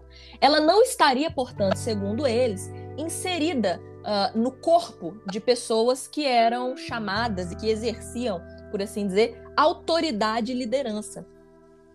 Mesmo sendo chamada de apóstola, assim eles entendem e têm argumentado. Isso, por sua vez, não daria credibilidade para as mulheres atuarem nos dias de hoje como pastoras, né? Até porque nessa argumentação disse que o ofício, do, o ofício apostólico cessou lá no primeiro século. No entanto, uh, essa é uma argumentação que não faz sentido. Por quê? Vejamos, quando Paulo diz meus parentes e companheiros de prisão, se referindo a Andrônico e Júnia, nós precisamos fazer aqui um exercício de reflexão. Todos os que foram companheiros de Paulo na prisão tinham certa influência para serem presos. Ou seja, exerciam autoridade nesse grupo em ascensão. Quem fica em silêncio é preso. Quem não faz barulho é preso. Ela foi tratada como uma ameaça de Estado, suficiente para merecer a prisão. Então, nós não estamos falando uh, de uma mulher esvaziada do ofício do seu apostolado por completo. Nós estamos falando de uma mulher que exercia, sim, influência e autoridade a ponto de ser presa. Né? Foi presa. Em segundo lugar, o apostolado de Júnia, ele havia se iniciado antes mesmo do apostolado de Paulo. Então, se nós entendemos esse dom ministerial enquanto um projeto itinerante para a plantação de igrejas, e, e com isso, né, eu estou me referindo à linguagem paulina do, do significado, né, uh, desse dom ministerial, é viável nós pensarmos em Júnia enquanto uma líder que eh, fundou influenciou diversas outras comunidades. Como eu já disse, ela iniciou o, percurso, a sua trajetória no apostolado antes mesmo de Paulo, né? Então, ela não viu o Senhor estagnou. E depois, né, Paulo a cita, não. Ela viu o Senhor e ela continuou. É, na verdade, assim, ela deu, né, o, o start ali da sua trajetória. Ela começou a fazer aquilo que uh, ela recebeu o impulso no teu coração de fazer. Uma hipótese é a de que, segundo Martin Engel ou Engel, Júnia seria parte de um grupo mais conservador, por assim dizer, do movimento inicial do cristianismo primitivo. Por quê? Uh, porque considerava-se ainda importante a manutenção de alguns preceitos da lei, né? E é nesse sentido que eu usei a palavra conservador. E que Paulo, quando ele faz essa saudação a ambos, Andrônico e Júnior, ele está pedindo, de certa forma, uma aceitação. Ele está tentando acessar esse grupo, né? Ainda, esse mesmo autor, é, o Martin, ele vai falar que a congregação romana ela foi originalmente fundada por helenistas, que por sua vez era o grupo de judeus que falavam grego e que pertenciam à sinagoga do homem livre. Curiosidade: essa era uma sinagoga associada a Estevão, primeiro Marte. Ainda essa sinagoga ela abandonou abertamente a lei judaica. Portanto, as evidências apontam para Júnia como parte desse movimento, como parte da, daqueles que do corpo que fundou essa congregação romana. Ainda a, a uma sinagoga, né, que era associada a Estevão. Nós estamos falando da influência de uma mulher na vida do primeiro Marte.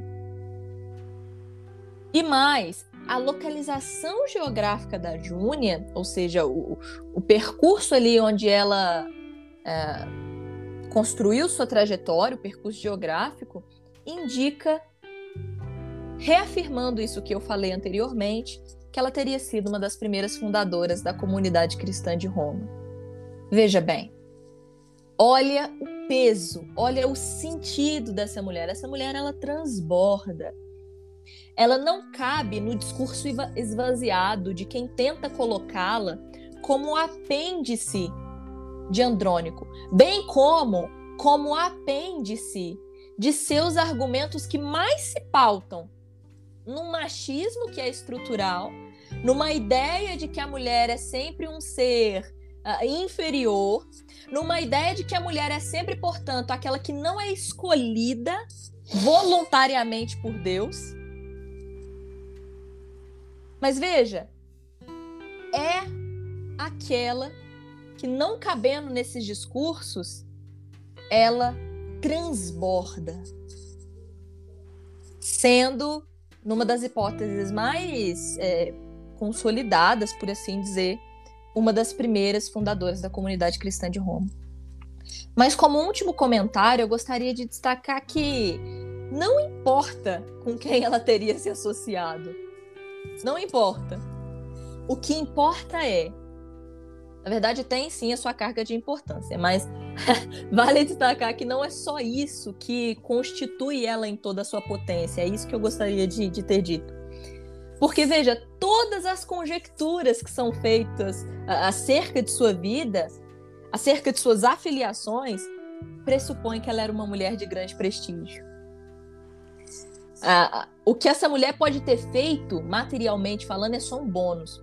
Porque todas as trajetórias, enfim, todos os fios que arqueólogos e historiadores puxam acerca da vida dessa mulher demonstram ou abrem uma janela para aquilo de mais extraordinário que nós encontramos no mundo antigo, que é uma mulher de grande estima, de grande prestígio, a ponto de Paulo virar e falar que ela é notável entre os apóstolos e que ela estava em Cristo antes dele mesmo.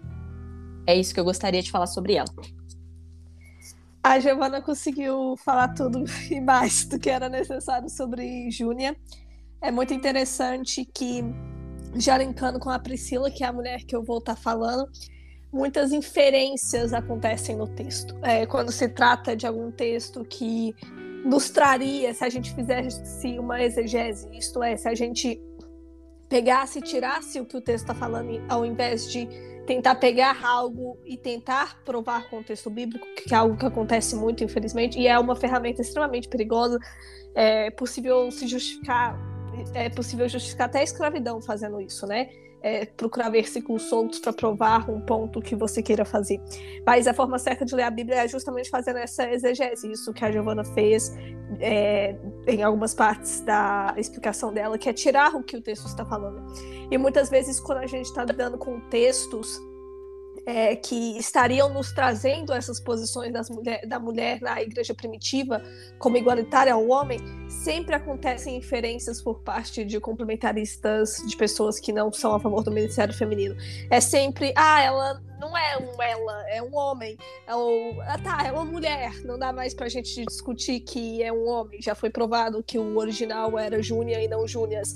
Então ela não era uma apóstola, era, era só uma pessoa que tava lá com todo mundo, que tinha até um papel assim legal, mas não uma apóstola, é sempre tentando mudar o que o texto está falando. E é interessante que a Bíblia é inerrante até que ela prove algo para com mulheres, né? É, ao ponto de um cara no século XIII ter mudado o nome para o masculino, porque supostamente o escritor, a pessoa que estava escrevendo Romanos, teria cometido um erro de escrita. Sendo que Paulo, assim, o autor de Romanos, mas era muito comum as cartas não serem feitas pelo próprio autor. Paulo é, contratava alguém para escrever enquanto ele editava, às vezes até junto com outras pessoas que fizeram parte do seu ministério, escreviam uma carta com ele. Muitas vezes Timóteo estava do lado e etc. Mas nesse mesmo capítulo de Romanos, Romanos capítulo 16, ele acaba sendo um grande mural para o, as mulheres, porque tem muitas mulheres citadas e ele é uma grande de uma evidência para a teologia igualitarista, porque ele traz esse capítulo traz justamente várias mulheres ocupando posições que muitas vezes a gente vê na igreja atual fala, pessoas falando que mulheres não poderiam ocupar. Então a Giovana tra é, tratou a respeito de Júnia e eu vou aqui já tratar da questão de Priscila, que ela é citada no versículo 3.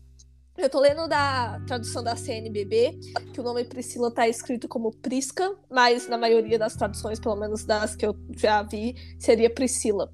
É, fala assim: Saudai Priscila e Áquila, colaboradores meus no Cristo Jesus, os quais arriscaram suas próprias vidas para salvar a minha. Eu lhes sou agradecido e não somente eu, mas também todas as igrejas fundadas entre os gentios. E é, outros versículos aparece justamente esse casal, Priscila e Acla. No caso de An Andrônico e Júnior, a gente não tem garantia nenhuma que eles são um casal, irmãos. A gente tem no versículo em si, né? A gente não tem nada que diz qual que era exatamente a relação de Andrônico e Júnior. Mas no caso de Priscila e Acla, a gente sabe que eles eram um casal por causa de Atos 18. O capítulo inteiro é assim, onde que a gente mais consegue informações em termos é, de história dentro da igreja primitiva em relação a Priscila e Áquila. É, eu não vou ler o capítulo inteiro, mas fica aqui a referência bíblica para se você quiser ler com calma. É, Paulo conhece Priscila e Aquila e eles, eles tinham o mesmo negócio, eles trabalhavam com a mesma coisa, que era a questão de montar tendas. E ele conhece Aquila, que era casado com Priscila, e eles acabam criando esse grande laço ministerial. E Paulo não cita eles apenas em Romanos, mas é, na carta a Timóteo também. E Priscila e Aquila, nesse versículo de Romanos 16, no caso, a gente vê falando, é, Paulo falando que ele é muito agradecido a eles, e não somente ele, mas também todas as igrejas fundadas entre os gentios. E ele fala no versículo 5 assim: saudar igualmente a igreja que se reúne na casa deles. E isso acaba sendo um grande de um ponto para a gente entender a posição que Priscila ocupava na igreja primitiva. É, Priscila e Aquila eles eram um casal, e nenhum dos textos, seja em Atos, seja em Romanos 16, aponta para uma hierarquia em relação a Aquila e ela. É, tanto de Priscila estando no topo, tanto ou Aquila estando no topo. Algumas pessoas vão falar que Priscila não seria uma argumentação válida para o ministério feminino porque ela estaria debaixo da autoridade do marido dela.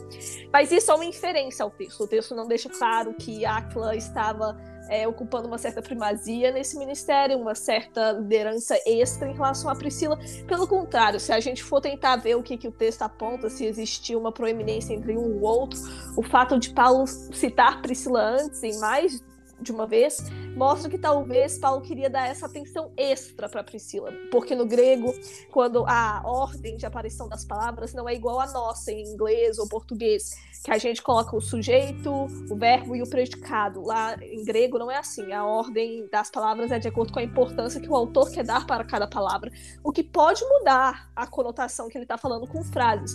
Isso eu vi um exemplo disso quando eu estava estudando grego esse semestre em relação a é, João capítulo 1, quando fala que o verbo se fez carne. É, o fato da, da ordem das palavras que é colocada no original pode mudar completamente a conotação que a gente entende em relação a esse versículo. E o fato de aqui Paulo citar Priscila antes, não só aqui em Romanos, mas em outras passagens, em outra passagem também, o fato dele citar Priscila antes pode muito bem não significar nada, é, como a gente não pode afirmar que significa necessariamente uma, é, uma, um certo destaque da parte dela. Mas é no mínimo curioso o fato dele colocar o nome feminino antes do masculino. Até porque quando ele vai citar Andrônico e Júnior, ele cita em outra ordem, cita o masculino antes mas é, o que mostra que ele não está tentando priorizar sempre o feminino antes ou sempre o masculino antes. Às vezes poderia sim ser uma conotação diferente que ele está querendo colocar. Lógico que a gente não pode fazer nenhuma conclusão batendo martelo com base apenas nisso, mas é no mínimo algo para a gente ter uma certa, um certo interesse. Até porque quando ele é citado sobre Priscila Aquila em Atos 18, é, Paulo teve essa grande relação com eles e eles acabam é, depois que eles é, se afastam um pouco, é, Priscila e Aquila acabam conhecendo Apolo, que é considerado um homem muito preeminente em questão de conhecimento e de posição na igreja primitiva. E só que Apolo estava ensinando e Priscila e Aquila o ouviram ensinar e perceberam que ele tinha um, um conhecimento errado a respeito do batismo. E eu falo que eu gosto de ficar imaginando os dois ouvindo, talvez, apóstolo cometer certos erros, ou simplesmente falta de conhecimento e Priscila e Aquila talvez entre si aqui, talvez a gente devesse chamar ele lá para casa para a gente dar um toque, dar uma ajudada nele. E eles fazem isso, os dois sentam com o Apolo e ensinam o Apolo. E aí algumas pessoas vão falar que a, a autoridade de Priscila não é eclesiástica pelo fato dela ensinar dentro de casa. Só que isso é um argumento até que mostra uma falta de conhecimento em relação à igreja primitiva, porque é, no primeiro século, a, os cristãos se reuniam em vários lugares, sendo um dos principais dele casas era muito normal as igrejas serem localizadas dentro de casas de pessoas que tinham certa liderança na igreja primitiva. E no caso é, do que eu estou falando aqui de Priscila e Aquila, eles tinham uma casa, uma igreja na casa deles, os dois, e é sempre colocado os dois juntos. Não é falado que é, o Aquila tinha essa igreja na casa dele e a Priscila, sua esposa, o servia como uma ajuda. Não é colocado isso em hora nenhuma. Os dois são sempre colocados na mesma posição o tempo inteiro. E se for para colocar algo, é, um toque extra em algum, seria na Priscila pela ordem de aparição dos nomes. Mas também não dá pra gente afirmar que ela tinha uma posição extra em relação a Aquila, mas sim que os dois andavam lado a lado. E eu acho que isso faz deles o melhor casal do Novo Testamento e um dos melhores da Bíblia. Eu acho que eles são bem páreo pra Rebecca e Isaac, que é o meu favorito do Antigo Testamento, e às vezes até um extra, porque eles são justamente essa essa exemplificação do que é o igualitarismo. Homens e mulheres servindo a Cristo no chamado que receberam lado a lado. E no caso deles, eles são simplesmente casados. Eu acho que isso deixa o casamento deles até bem bonito, o fato deles terem essa junção de ministério e exercerem ele juntos. Então, normalmente, os argumentos. É, contrário a Priscila, a, a Priscila ser um grande, um, uma grande prova do ministério feminino na igreja primitiva como igualitário a ministérios masculinos, principalmente em igrejas batistas, é, o, o, complementarismo é, com essa conotação de argumento é bem comum na igreja batista do sul nos Estados Unidos, que mulher não poderia ensinar na igreja, exercer autoridade sobre homem, e os argumentos normalmente são, Priscila ensinava em casa, como eu já falei, não na igreja, mas isso não prova nada, pelo contrário, mostra uma falta de conhecimento, como eu disse, de como a igreja funcionava no primeiro século. As casas eram um dos principais lugares que mulheres é, que a igreja se reunia e, portanto, ela tinha sim uma autoridade eclesiástica pelo fato dela exercer essa autoridade dentro da casa dela que é, tinha uma igreja se reunindo. Ela, o outro mito ou inferência ao texto colocada é que ela ensinava como uma leiga particular, não como uma figura de autoridade na igreja. Mas é colocado em Atos 18 que ambos, Priscila e Áquila, são reconhecidos não só por Paulo em Romanos 16 no caso, mas eles sentam para ensinar Apolo, que era uma figura grande e proeminente na igreja primitiva. É, é até interessante porque quando a gente vai olhar para Hebreus, um dos é, Hebreus a gente não sabe quem é o autor de Hebreus e não tem como provar, é o livro mais difícil para você tentar realmente fazer um grande caso por um autor. É necessário ter muita humildade na hora de falar qual que é o seu palpite, mas normalmente o que funciona é pegar e montar o perfil do autor de Hebreus. E Apolo é uma das pessoas que cai muito bem nesse perfil de uma pessoa que não seja Paulo, mas que seja um judeu e um judeu helenístico, não um judeu de é, tradicional, conservador, hebraico, aramaico, e que fosse do círculo de Paulo, mas não Paulo. Não, Paulo com certeza não é o autor mas é, Apolo acaba sendo uma dessas, um grande chute em relação a Hebreus. E se ele escreveu Hebreus, Priscila ensinou o homem que, junto com o marido dela, Aquila, que escreveu Hebreus. Então ela não era nem um pouco leiga, até porque Apolo, mesmo com seu grande conhecimento, estava com uma falha que Priscila e Áquila souberam ajudá-lo é, nesse problema. E mas é, ainda tocando na questão de Hebreus, uma, um outro grande palpite em relação a possíveis autores é justamente a Priscila. Ela também encaixa muito bem no perfil montado que eu descrevi, e de ser uma judia helenística, do círculo de Paulo, e que não fosse Paulo.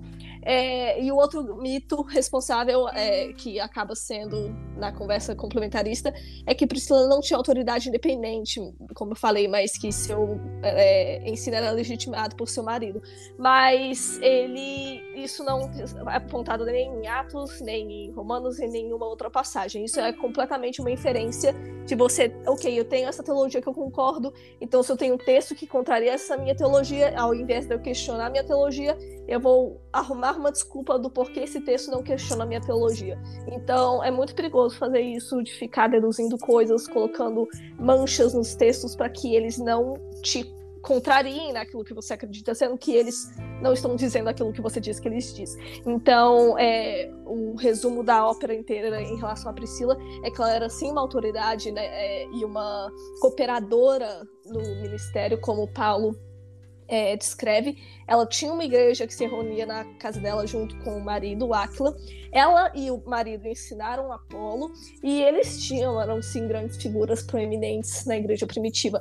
O fato de Paulo que ter sido uma das maiores é, figuras na igreja primitiva, o fato dele citar é, Priscila e Áquila constantemente mostra que Priscila e Áquila eram sim conhecidos, porque ele não menciona apresentando Priscila e Áquila, tipo, ah, tem esses meus amigos, Priscila e Aquila, é, que são ótimos exemplos nisso. Não, Paulo simplesmente, ah, saudai Priscila e Aquila. Priscila e Aquila eram duas pessoas conhecidas na igreja primitiva. Eles tinham sim esse papel proeminente e Priscila exerceu sim ensino é, nos locais que ela teve acesso e na igreja, no caso, porque era como a estrutura funcionava na época.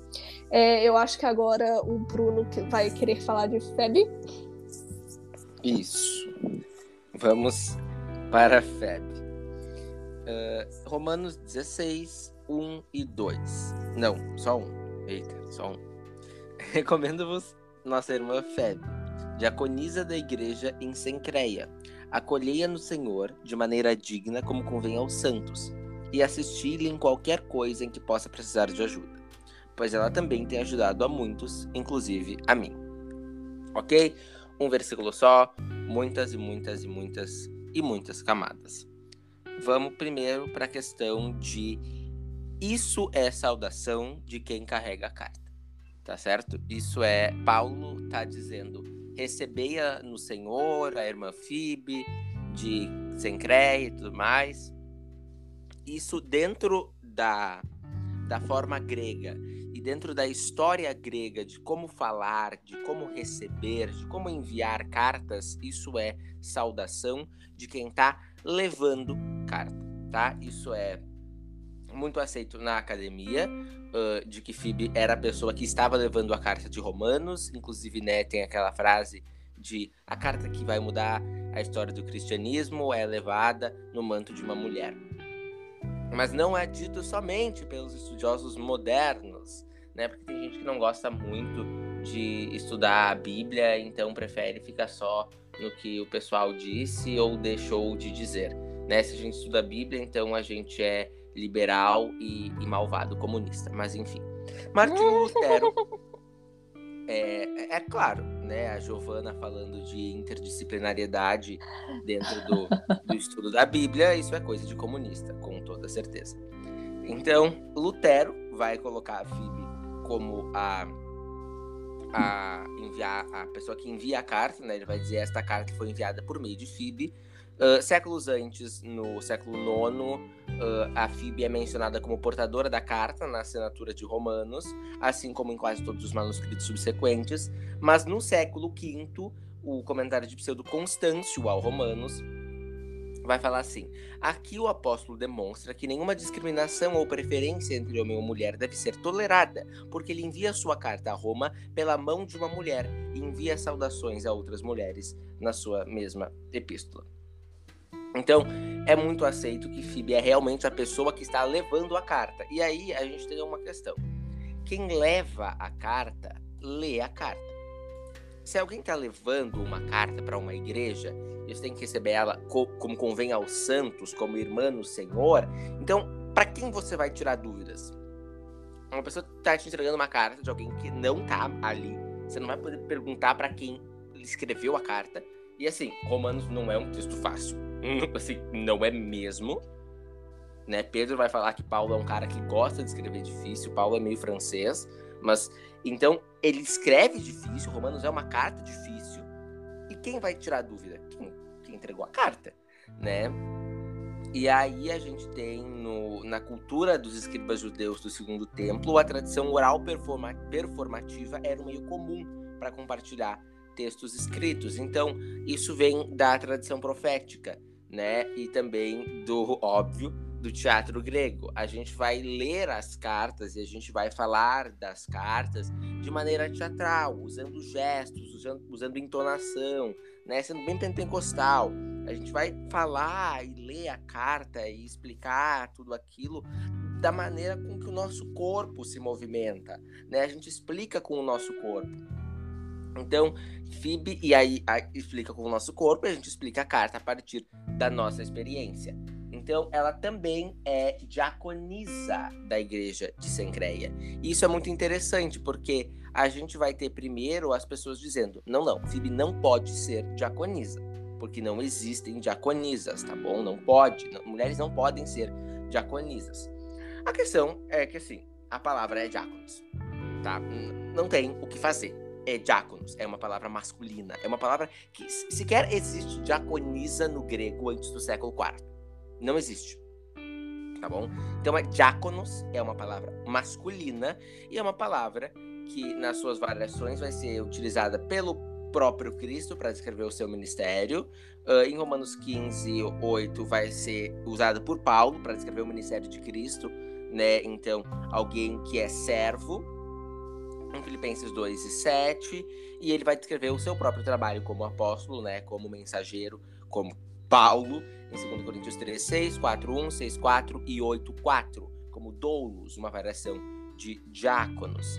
E aí a gente vai ter também Tíquico em Efésios 6, 21 sendo colocado dessa forma, Epáfras em Colossenses 1, 6 e Timóteo em 1 Timóteo 4, 6. Então a palavra é diáconos e diáconos é o ministério dentro da igreja primitiva né? Aí, então, sabendo disso, a gente não pode dizer mais que Phoebe não era uma diaconisa, tudo bem, ela era uma diaconisa, mas uma diaconisa é uma pessoa que apenas ajuda. Então, assim, apenas ajuda. Já, já inicia dessa forma, né?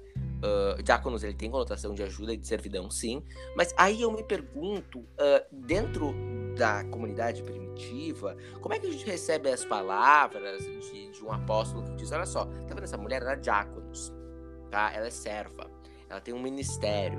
Como a gente recebe a palavra desse apóstolo, que quando vai falar na carta aos filipenses, ele vai fazer a poesia dele lindíssima, em que ele vai falar de Deus, que ele coloca Deus como tendo como maior adjetivo e como motivo pelo qual ele vai ser exaltado e pelo qual todo joelho se dobrará diante dele como servo. O motivo pelo qual Jesus tem nome acima de todo nome motivo pelo qual todo joelho se dobra diante de Jesus é que Jesus é servo. Como receber as palavras de um Deus que diz que não veio para ser servido, mas para servir? Como receber essas palavras, né? Da forma como Deus, como a gente tem Deus falando que lavando os pés dos discípulos. João Crisóstomo, já citado pela Giovana, vai dizer que todos os cristãos têm que imitar Febe, porque ela é importantíssima dentro da igreja primitiva. E isso é reconhecido, inclusive, por homens que não são muito chegados né, na ideia de, de mulheres com ministério. João Crisóstomo, além de antissemita, era bem misógino, mas enfim. A gente também tem Phoebe como, como líder. Líder, talvez. Hum, tá bom. Prostates é a forma que a gente vai ter Romanos 16, e aí eu leio na CNBB como ela tem ajudado a muitos. Mas algumas traduções colocam como patrono, ASV, a QGV como socorrista, a ASV e a NASB como ajudante, a NLT a útil para muitos, a TEV como bom amigo, a SEV como líder respeitado, a ILT como líder e enfim, a gente vai ter e a gente vai ter que descobrir o que, que essa palavra utilizada por statis, né, ajudante ou patrona, ela vai significar. A gente tem diáconos, que é um ministério, e a gente tem essa palavra que vai ser utilizada uh, para pessoas, né, que, que, ajudam. E aí, dentro do contexto da igreja primitiva, mulheres ricas, né, sustentando o ministério. Como sustentaram o ministério de Deus, também sustentam o ministério da sua igreja, do seu corpo. A questão é que Paulo poderia ter utilizado uma palavra como boetos, sumbalo ou polo para falar de ajudante. Tudo bem, seria só isso e tá tudo certo. Mas ele utiliza prostates. E aí a gente precisa entender o que, que significa isso. Ele vai aparecer a essa, essa variação da palavra prostatas, né? Então, a sua variação no masculino, na literatura não bíblica. Para Aristóteles, designava uma pessoa que se colocava diante dos outros como um líder democrático ou protetor do povo. Também era comum ser utilizado entre os gregos para designar presidentes de associações seculares ou religiosas. A gente também podia colocar como defensores ou campeões de cidades gregas em tempo de guerra, ou e cidades inteiras eram consideradas prostatas de outras cidades ou regiões. Mas a linha mais interessante, sugerindo que Phoebe pode ter sido muito mais do que uma ajudadora, vem dos escritos de Paulo. Enquanto prostates como substantivo ocorre apenas uma vez no Novo Testamento, as suas outras formas, como proisteme, aparecem várias. A forma mais interessante é prostates prostaimanos, que seria faça ou com diligência. E aí ela vai aparecer em Romanos 12, 8, na lista de, de Paulo, dos dons do Espírito. Ela vai aparecer em 1 Tessalonicenses 5, 2, como se é para conduzir, conduzir o Senhor. E em 1 Timóteo 5,17 é utilizado a forma verbal de prostatis, quando o Paulo vai escrever os presbíteros, proestotos presbitório, ou seja, os presbíteros que estão diante de nós, que dirigem bem os assuntos da igreja, são dignos de dupla honra, especialmente aqueles cujo trabalho é pregar e ensinar. Então, Phoebe foi mensageira, foi diaconisa, ela foi ajudadora, ela foi prostatis. Phoebe foi especialmente e muito, muito, muito, muito, muito intensamente, muito importante dentro da igreja primitiva. E se ela não fosse, a gente não teria tantos trabalhos sobre ela dentro da própria comunidade primitiva, então dentro uh, da tradição cristã, que reconhece Phoebe como uma pessoa extremamente relevante dentro desse contexto, e nos trabalhos mais modernos, né, de crítica textual, a gente tem todas essas informações sobre ela. Um versículozinho só, né, que pode mudar e mostrar e, e ser de grande relevância para a gente no contexto de mulheres no ministério. Dentro dessa discussão, Phoebe é muito importante.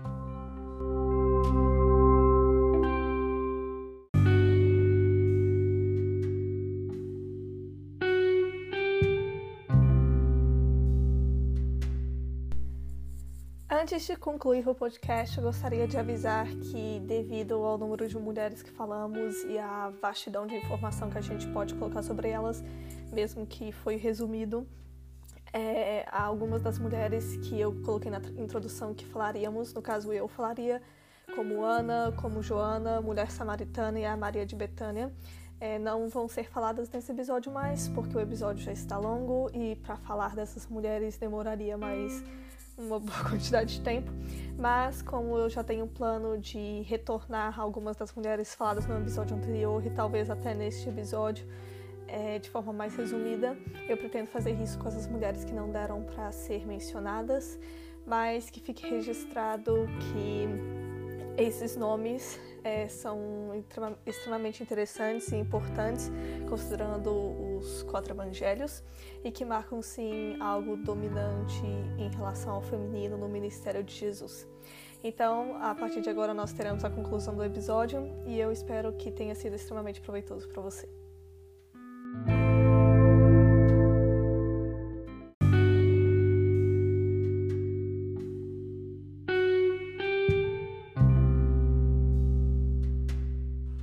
Em conclusão a todas essas mulheres que a gente falou hoje, e tanto não só nesse episódio, mas no episódio passado, a mensagem é justamente o fato de que não existe um só tipo de feminilidade apontado na Bíblia como desejável por Deus. Até porque eu e o Bruno a gente fala isso desde quando a gente tocou em Gênesis, o fato de que é, se a gente for falar de papéis de gênero, a gente está falando de sociologia, a gente está falando de cultura. Então a Bíblia teria muita dificuldade para ser vivida por diferentes culturas. E qual seria a cultura correta?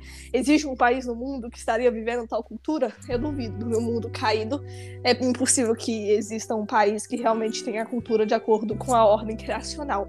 Mas enquanto cristãos, nosso dever é justamente tentarmos ter essa vida de acordo com a ordem criacional apontada lá em Gênesis 1 e 2, sem uma hierarquia de gênero e que o resto da Bíblia, tanto né, no, no Antigo Testamento, na Bíblia hebraica e no Novo Testamento, não apontam a esse único modelo de feminilidade, a tal feminilidade bíblica que seria o certo para uma mulher cristã mas ela aponta mulheres que glorificaram a Deus através de gravidez e mulheres que glorificaram a Deus através de seu chamado ministerial é, dentro de uma instituição de igreja de acordo com o que já existia na igreja primitiva. É, mulheres que né, foram líderes de exércitos como Débora, juízas de um país como Israel e mulheres que fizeram coisas completamente diferentes, como Ruth, Esther e as próprias matriarcas. Então a Bíblia apresenta toda essa diversidade de mulheres que conversaram com Jesus no poço, que nomearam a Deus é, como primeiras pessoas a nomearem a Deus, primeiras pessoas a serem cheias do Espírito primeiras pessoas a presenciarem a ressurreição. Todas essas mulheres mostram como que Deus não coloca a mulher em segunda categoria como segundo sexo, mas que as mulheres, assim como homens, estão nesse lugar de servir a Deus e cumprir o seu chamado e sermos cada vez mais parecidos com Cristo.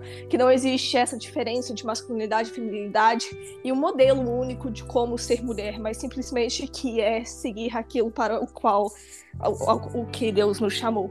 E eu sou muito agradecida à presença do Bruno, que já está desde lá do primeiro episódio, e a Giovana, que participou no episódio de hoje também, enriqueceu pra caramba. Eu e o Bruno sabemos. É, e eu gostaria aqui de fazer o nosso merchan. então, as minhas redes sociais é apenas Instagram e Twitter. É, no caso do Instagram é Rebeca Maluf, o arroba, e no caso do Twitter é Maluf Rebeca. Bruno, seu, suas redes? Agora eu não tenho mais hate. É verdade. Acabou ele, não tem mais. Chega. Não tem mais. Se ele não tivesse uma alma velha, ele teria Instagram, mas ele não, não mexe. Não, não tem Instagram, mas eu não vou passar porque eu não gosto de gente feia, entendeu? E aí, vamos, vamos deixar assim. Entendi. O Instagram é só pra gente VIP. É, a Giovana também tem essa questão, as redes sociais dela são privadas, mas, Giovana, você quer fazer aí seu merchan? é, primeiro o convite, foi um convite recebido com muita alegria. É, e estar aqui com vocês hoje foi também motivo de muita alegria. É, bom, as minhas redes sociais, como a Rebeca já falou, são fechadas por motivos pessoais e também opções pessoais. No entanto, eu vou deixar aqui, porque caso algum dia eu abra, provavelmente sua solicitação vai, vai entrar, né? Bom, uh, o meu Instagram é arroba Giovana Machado, underline, Giovana com Y, é G-Y-O-V-A-N-A.